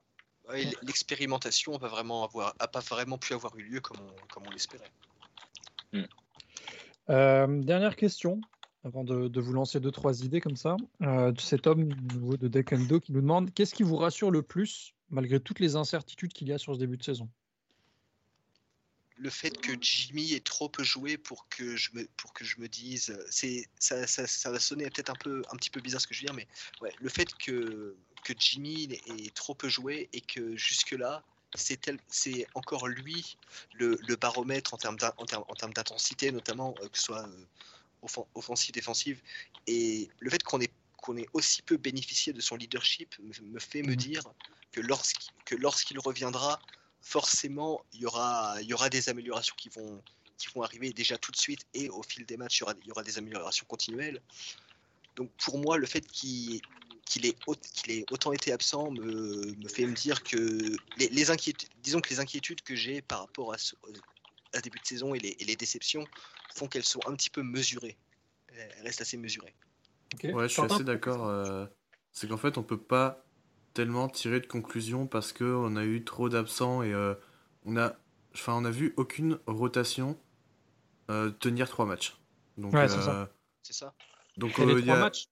Pardon, je te coupe. Hein, mais les trois matchs où on a justement cette rotation là, il y a deux victoires contre OKC, contre Washington et une défaite de deux assez frustrante contre Boston.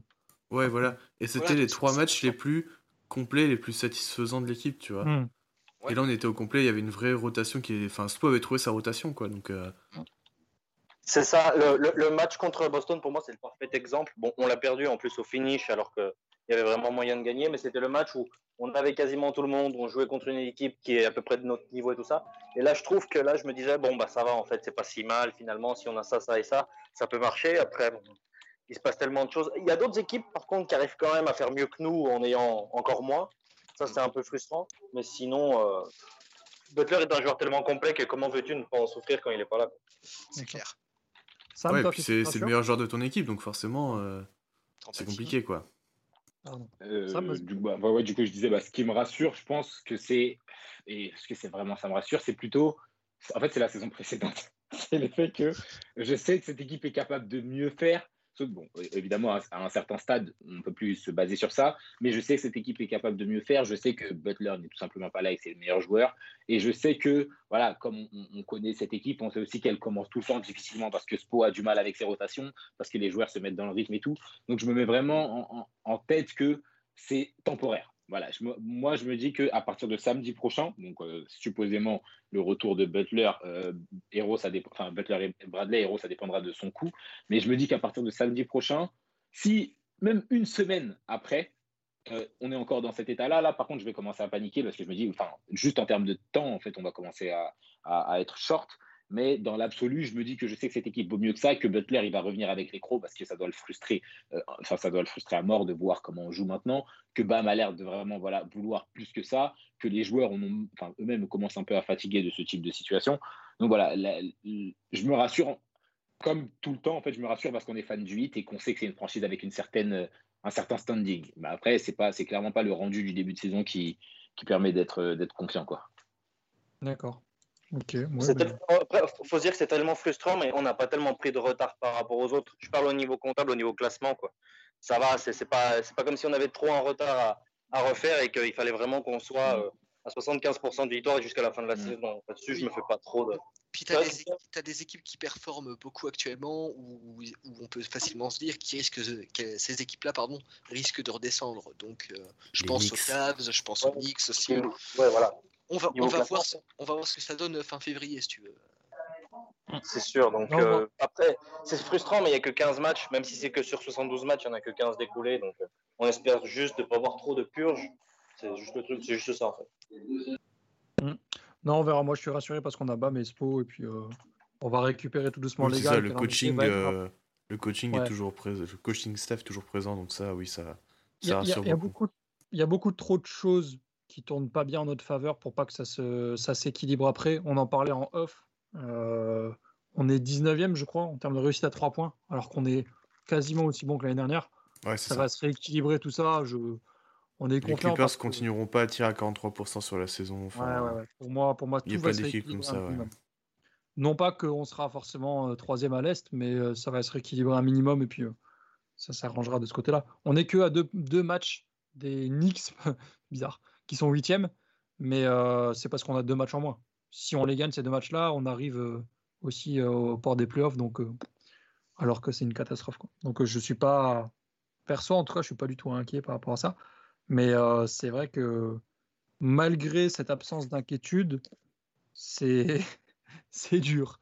On Sur la conversation tous les matins, c'est pas forcément facile. On n'est pas super serein. Non, on n'est pas. voilà. Euh, très rapidement, euh, je vais donner 4-5 infos euh, pour finir. Si vous voulez rebondir dessus, vous m'arrêtez. Il y en a une que ça m'aime bien notamment. Euh, par rapport à notre scoring, euh, quand on atteint la, la barre fatidique est 110 points. Si on score moins de 110 points, on est à 7 défaites pour 0 victoire. Si on score plus, on est à 6-2. Donc voilà, regardez le matin, feuille de score. Si on a plus de 110, c'est bon signe. Ouais, les Nets, on était à 117. Les Nets 120, cette nuit? même. 128. 128, 124. Euh, c'est un des deux matchs qu'on a perdu à plus de, plus de 110. Avec, euh, je crois que c'est des trois qui mettent 120. quelque chose comme ça.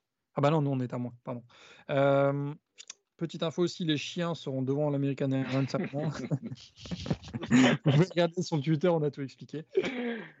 Petite info qui n'est pas forcément utile pour vous si ça ne vous intéresse pas, mais je vous le dis quand même, Eric Reed a gagné pour la troisième fois de suite, ou troisième fois totale, je ne sais plus, quatrième, troisième fois en quatre ans, je crois, le titre de commentateur de Floride. Euh, je trouve que c'est assez mérité. Pas mal.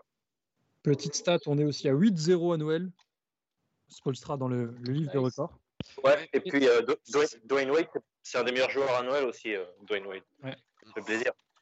Et la dernière info, si ça me veut rebondir dessus, on se quittera là-dessus. Est-ce que, euh, Sam, si tu veux rebondir, du coup, Wade aimerait bien ouvrir un compte compte, euh, mince, le mot, du coup.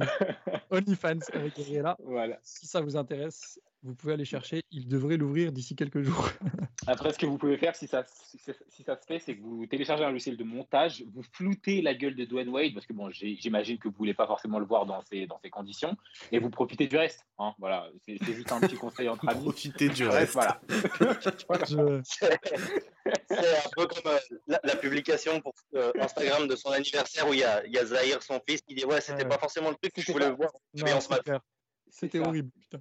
Non, mais enfin, juste pour finir, vraiment, il, il- il tend vers la nudité là. Je sais pas vraiment Ouais. pourquoi et comment, mais sa fin de carrière, elle a l'air très, voilà. Ouais. Hein. Ah bah là, il s'amuse, hein. il prend du bon temps. Bah, c'est clair. C'est un peu inquiétant quand même, mais euh, ok. Prouver qu'il n'allait pas comme ça sur le plateau TNT, sinon c'est Moi, je, je préfère une fin de carrière comme Wade qu'une fin de carrière comme Delonte West, donc euh, qui s'amuse. c'est. Ouais, c'est sûr. Ou comme Pierce. Ouais, j'allais le dire.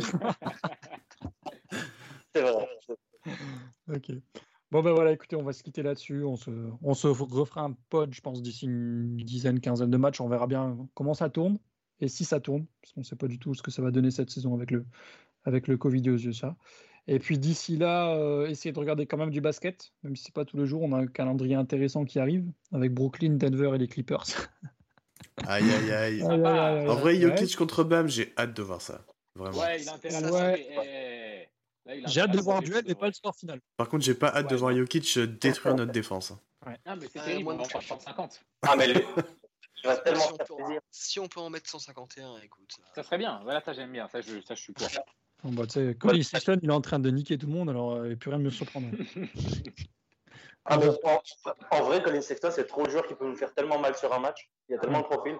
Donc voilà. Bon, sur ce, euh, regardez du basket, euh, profitez-en, et puis euh, surtout vu les conditions et le possible reconfinement. J'espère pas pour euh, tout le monde, mais voilà. Et, euh, et puis on se tient au courant sur le site, sur le Twitter, et puis sur le prochain podcast. À bientôt. Salut. Peace out. Ciao.